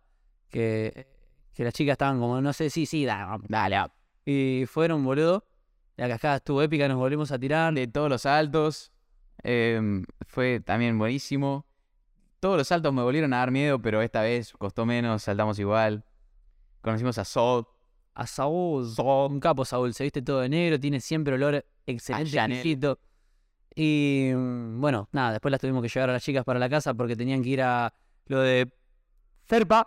Y ahí seguimos con la joda, boludo. Fue como, ahí fueron como un 48 horas juntos. Porque habían ido para la cañada que la fuimos a buscar a Córdoba. Fuimos para la cañada y cuando la fuimos a llevar, o sea, tipo era, bueno, está bien. Esta parte fue re graciosa. La llevamos hasta su casa. Llegamos a lo de y tipo, en un momento, como que nos estábamos por despedir, estábamos arriba del auto y dice, ¿quieren pasar? Y yo le digo a Rama, o sea, estaciona bien, porque estábamos como el orto. Entonces, se da vuelta, nosotros arrancamos, fuimos para adelante para estacionar bien y dijo, ah, bueno, se fueron a la mierda.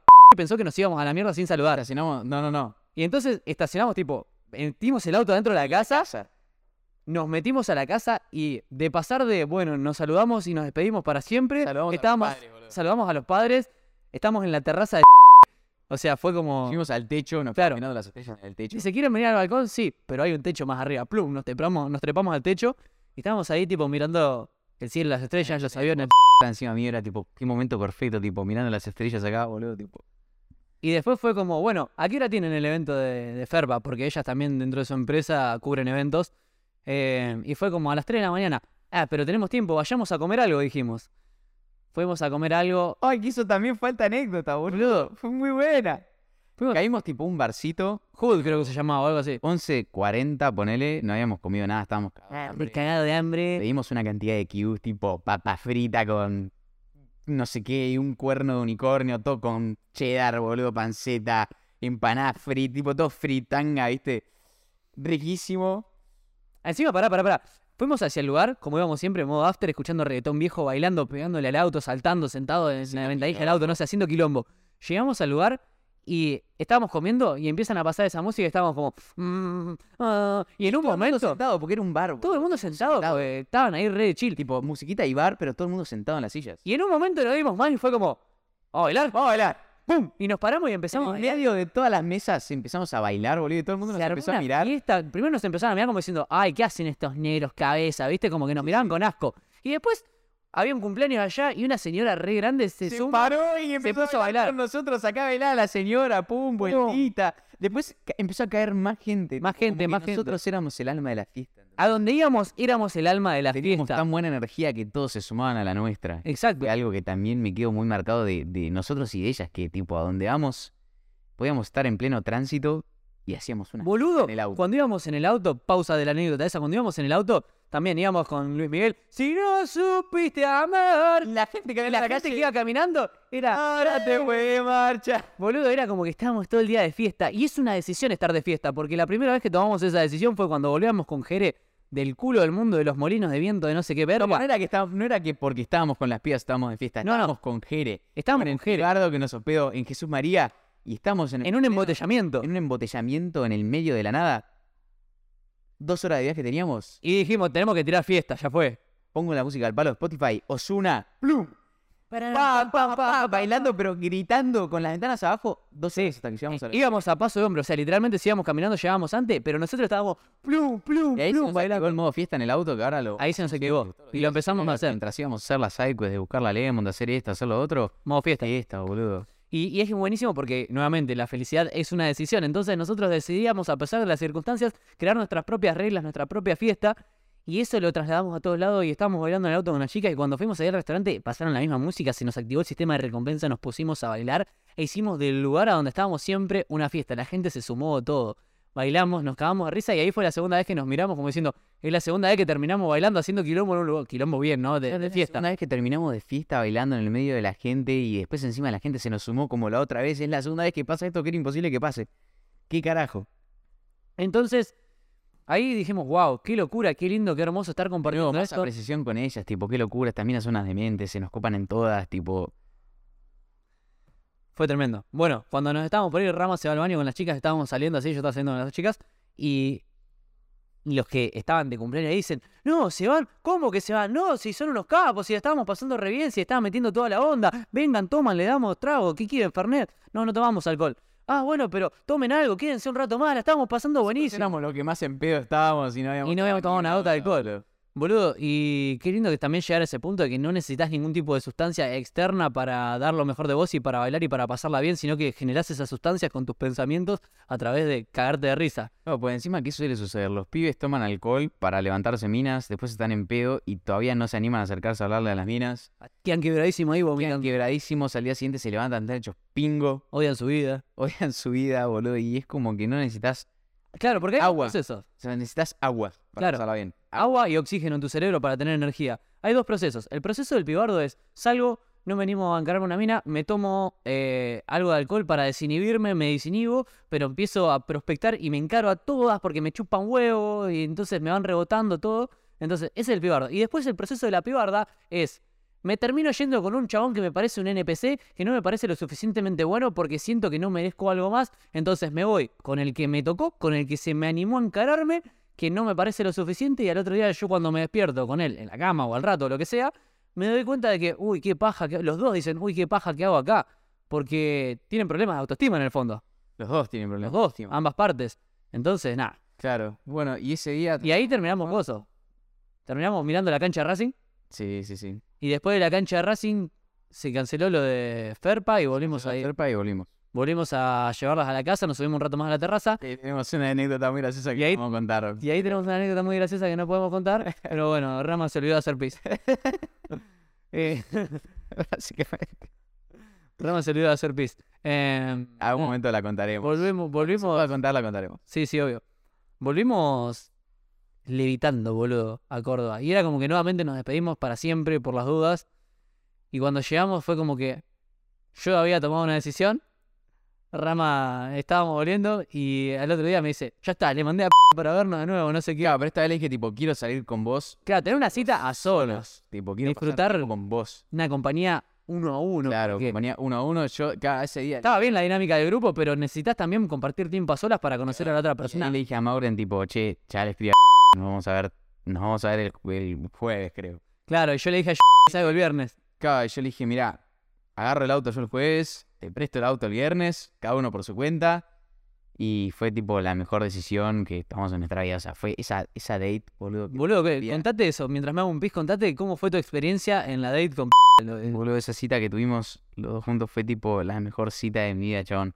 Porque nu- nunca en mi vida tuve, como que, creo que sacó una parte mía romántica que yo genuinamente pensé que no la tenía. O sea, pensé que no era posible que yo haga eso o tenga esos comportamientos con, con una chica.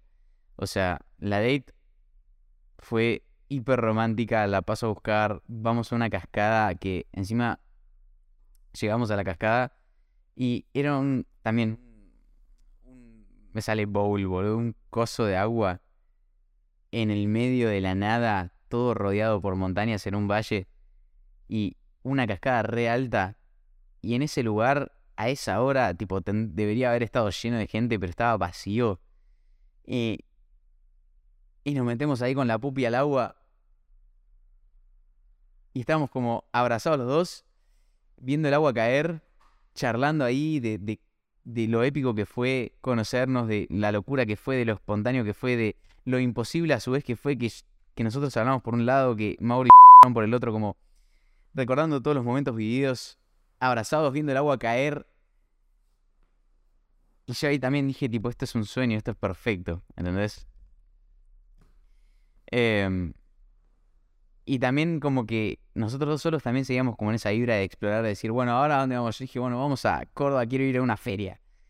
Fuimos para el centro, Sí, fuimos ahí a un, a un bar, recorrimos, como que... nos cagamos de risa, íbamos aplaudiendo, risa. bailando con la gente. Y algo que me encanta que se nos activó mucho más con el viaje.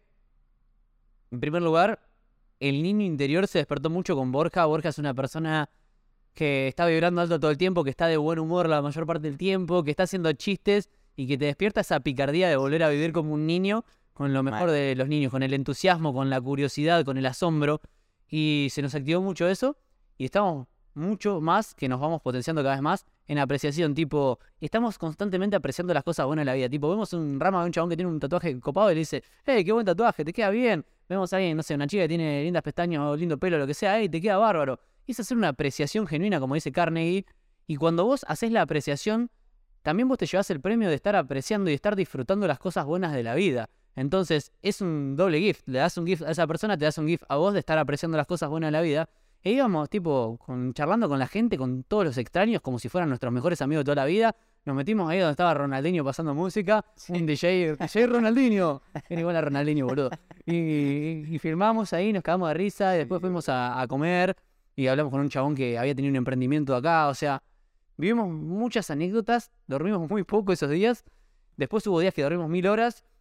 Fue tremenda experiencia. Yo después tuve la cita con encima fue como Una locura. hasta ese momento yo todavía no sabía si estaba interesada románticamente en- conmigo o no, porque fingía bastante demencia. Y fue como dije, bueno, Ahora vamos a entrar de a poco en el sí, ahora vamos al tema de la vulnerabilidad y todo eso. Quiere coraje. Claro, sí, de por qué enamorarse requiere coraje, como dice el título del podcast.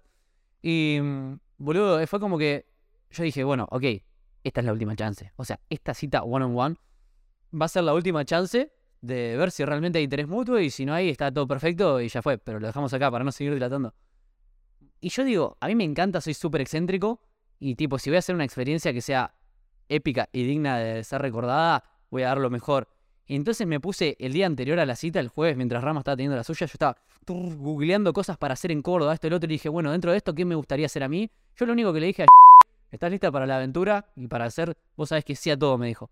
Bueno, listo, ya está. Entonces no le comenté ni le comuniqué ningún plan. Fue como, yo tenía cuatro o cinco planes en mente, no sabía bien Bien. cuál iba a ser el orden de cada uno de los planes. Lo único que sabía era qué era lo que quería hacer. Entonces llegué, la saludo a testé cuáles eran sus niveles de energía, vi que estaba chill. Detalle importante, tenés que aprender a estar atento a los detalles. Los pequeños detalles son los que hacen la diferencia. Tiempo atrás me había dicho que le gustaban los pochoclos y en algún momento fuimos juntos los cuatro a compartir pochoclos. O sea, fuimos al cine a comprar pochoclos y a comerlos en un balcón. No vimos ninguna peli. Entonces yo me acordé de eso y digo, no voy a caer ni con un ramo de rosas ni con nada que sea preseteado, sino que voy a caer con algo sumamente original. Yo sé que le encantan los pochoclos. Ni siquiera, es más, normalmente con rama a la gente le regalamos cacao. ¿Ok? Porque le da felicidad, le genera oxitocina y eso hace buenas asociaciones con vos y todos nos llevamos una mejor interacción. Amigos, socios, eh, invitados del podcast, todo el mundo. Te, recomiendo que le regales cacao a todo el mundo, arriba del 70%. Bien, pero no quería hacer algo comoditizado, algo estándar. Quería pensar algo que sea personalizado para ella. Entonces, antes de pasarla a buscar, agarré, fui, bueno, me corté el pelo, toda la bola, que ya me daba asco mi pelo. Compré pochoclos, caigo con los pochoclos a la casa de ella, tipo, la saludo y le digo, buenas. Eh, hola, me dice, ¿qué sé yo, papá? Y le digo, cerrá los ojos y estira los brazos. Estira así, toque, le doy los pochoclos y dijo, soy la persona más feliz del mundo, algo así. Dijo, y estaba comiendo los pochoclos que le dice pururú, le dicen allá en Córdoba. Y ahí arrancamos. Digo, bueno, ¿está lista para la aventura? Sí, plum. Y ahí puse primer destino. Tenía ganas de tirarme en tirolesa que nunca me había tirado. Entonces agarré y había buscado varios, había uno que quedaba más lejos. Fuimos a Aventura en altura en Córdoba que queda en Carlos Paz. Está bueno, zapa. O sea, el lugar en sí eh, está bueno. Me gustaba más Peñón del Águila por lo que había visto, pero ese fue como el que estaba abierto hasta más tarde. Entonces no le dije nada y fuimos.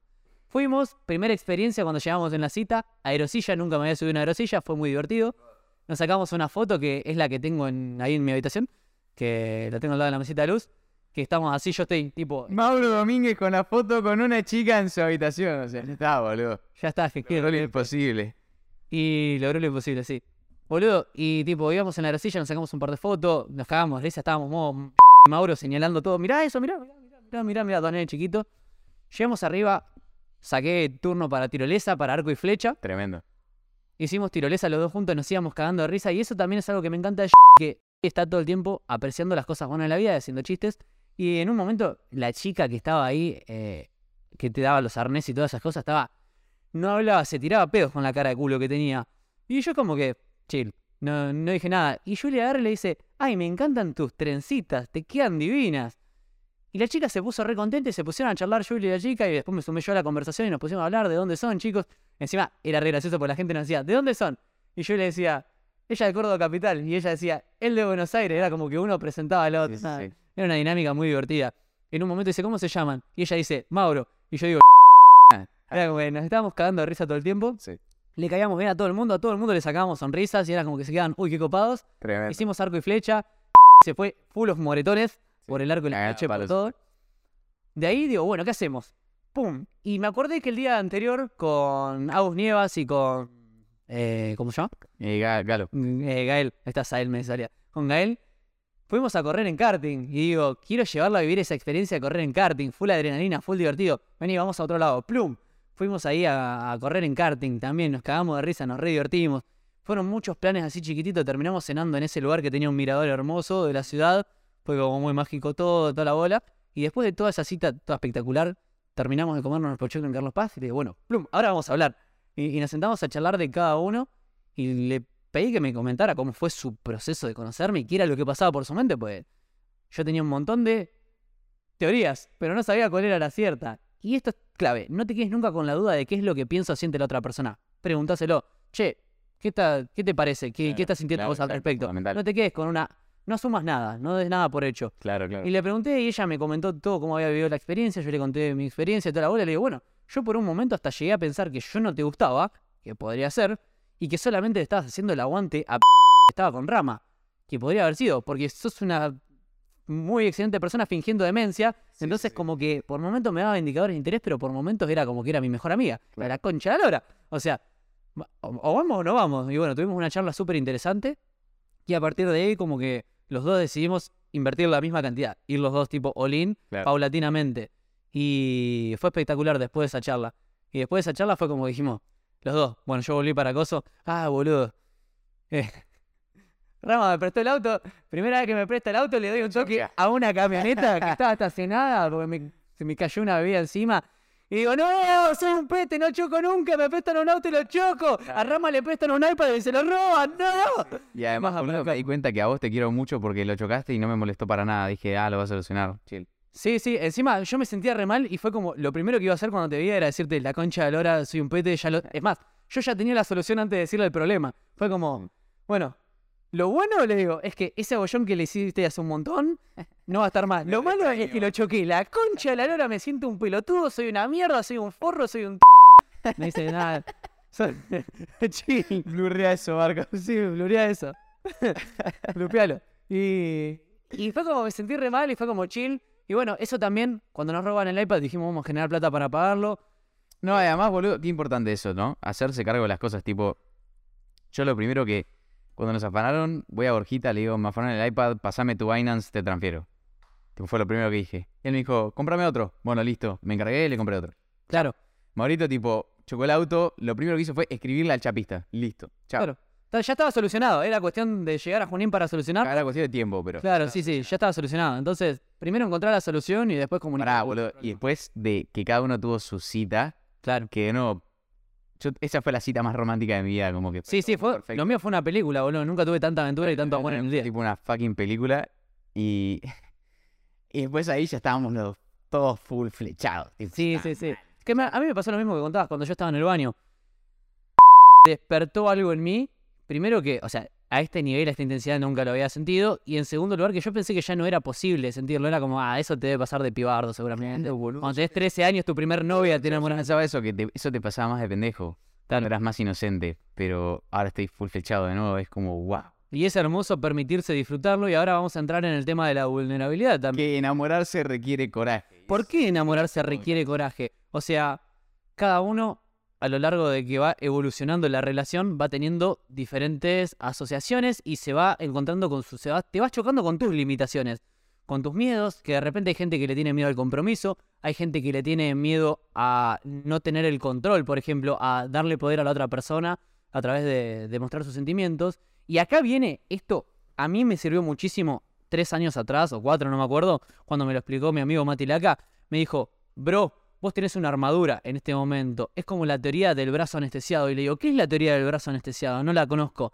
Y me dice, la teoría del brazo anestesiado dice así, vos te disociás de tus emociones y es como si te anestesiaran el brazo. Si vos te anestesias el brazo y te pego, no lo vas a sentir, pero tampoco vas a sentir las caricias, ¿ok?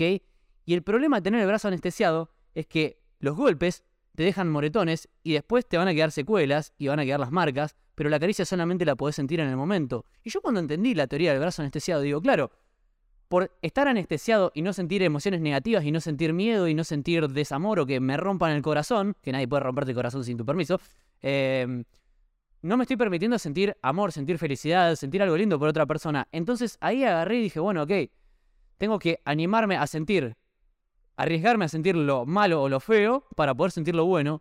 Y desde entonces dije, nunca más voy a negociar conmigo el ser un cagón. O sea, o voy all-in o no voy directamente.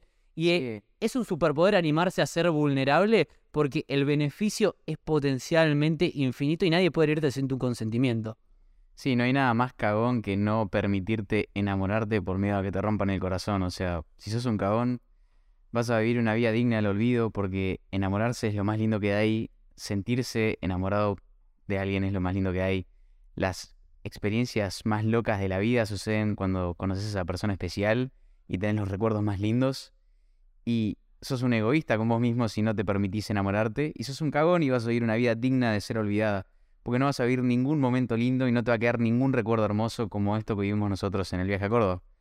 Eh, Claro, o sea, eh, te tenés que arriesgar y tenés que asumir el costo de que se te pueda romper el corazón. Que vos mismo te vayas a romper el corazón por haber tenido expectativas de la otra persona, pero decime, la, decime si no vale la pena pagar ese pequeño costo con todo el beneficio que es enamorarse. Es jugársela. grandes riesgos, grandes recompensas y... Big risk, big rewards. Claro, O sea, y si se te rompe el corazón, en definitiva, saber que vas a estar No. bien. Pero aparte combinarlo con lo que decías vos cuando estábamos por saltar de la cascada. ¿Qué es lo peor que puede pasar de esta relación? Y que me enamore y que se me rompa el Que se me corazón. rompa, que yo mismo me rompa el me- corazón. ¿Y por qué vos mismo? Porque vos, ante la situación de la otra persona, supone que fue infiel o simplemente tenías expectativas y no se cumplieron, que te recomiendo que no tengas expectativas, eh, que te sorprenda La la, vida. hace y vos reaccionás. Claro, Pero no te hace ni bien ni mal. Vos lo interpretás a tu manera y vos mismo te rompes el corazón. Pero partiendo de esa misma base es, ¿cuál es el costo que estoy pagando por enamorarme? Y po- se me puede romper el corazón. Yo puedo interpretar la realidad de alguna forma que haga que mi corazón se rompa. claro. Pero en definitiva sé que voy a estar bien. Aparte, vos Sé sos que la víctima, trascender. o sos la víctima, como dijimos, o sos el protagonista. O sea, o vos agarrás y decís, no, la verdad es que me da miedo, no sé qué, y uy, qué mierda, se rompe la relación, se termina y decís, uy, ¿por qué me pasó a mí? O podés decir, qué bueno que pude disfrutar tantas cosas lindas que me llevo tanto aprendizaje. Claro, incluso si se- aunque, o sea, es como que no hay manera, si ya lo ves desde esta perspectiva, que se te rompa el corazón porque decís, si cada vez que la ves asumís que es la última, vas a estar profundamente agradecido por cada instancia que la veas. Sí. Nunca se te va verdaderamente a romper el corazón, siempre vas a estar desde un punto de vista de agradecimiento, de decir, qué lindo que compartí esto con ella, aunque fueron 3, 4, 5, 6, 10 citas. Claro, y como, ¿qué era? ¿Una cinta level de antifrágil? Sí. Bueno, en antifrágil que te dicen que verdaderamente vos tenés que formar una personalidad antifrágil, que cuando se cae el, la- el vaso, la copa, la taza, en vez de romperse se hace más fuerte. Entonces es una decisión eso. Y cuando sos antifrágil no hay manera de que se te rompa el corazón porque pase lo que pase siempre lo vas a ver desde un lado de la gratitud. Nunca lo vas a ver desde la carencia y decir qué paja esto se terminó, se me rompió el corazón, la extraño, ¿no? Vas a decir, estoy profundamente agradecido de haber vivido lo que pude vivir, de lo que el universo me dio, de lo que yo hice para que esto suceda Claro. y, y lo veo con extrema gratitud. Y no es que nosotros seamos robots que no tenemos emociones como tristeza o angustia o melancolía. Ojo, en algún momento me ha pasado eh, terminar una relación con una persona y sentir dolor, pero ahí tenés la diferencia entre el dolor y el sufrimiento. El dolor es, ah, qué paja, nos requeríamos de esto, el otro, el otro, pero bueno, fue la mejor decisión tomada el hecho de decidir no continuar juntos, aunque duela un poco, aunque sienta un poco de melancolía, un poco de tristeza.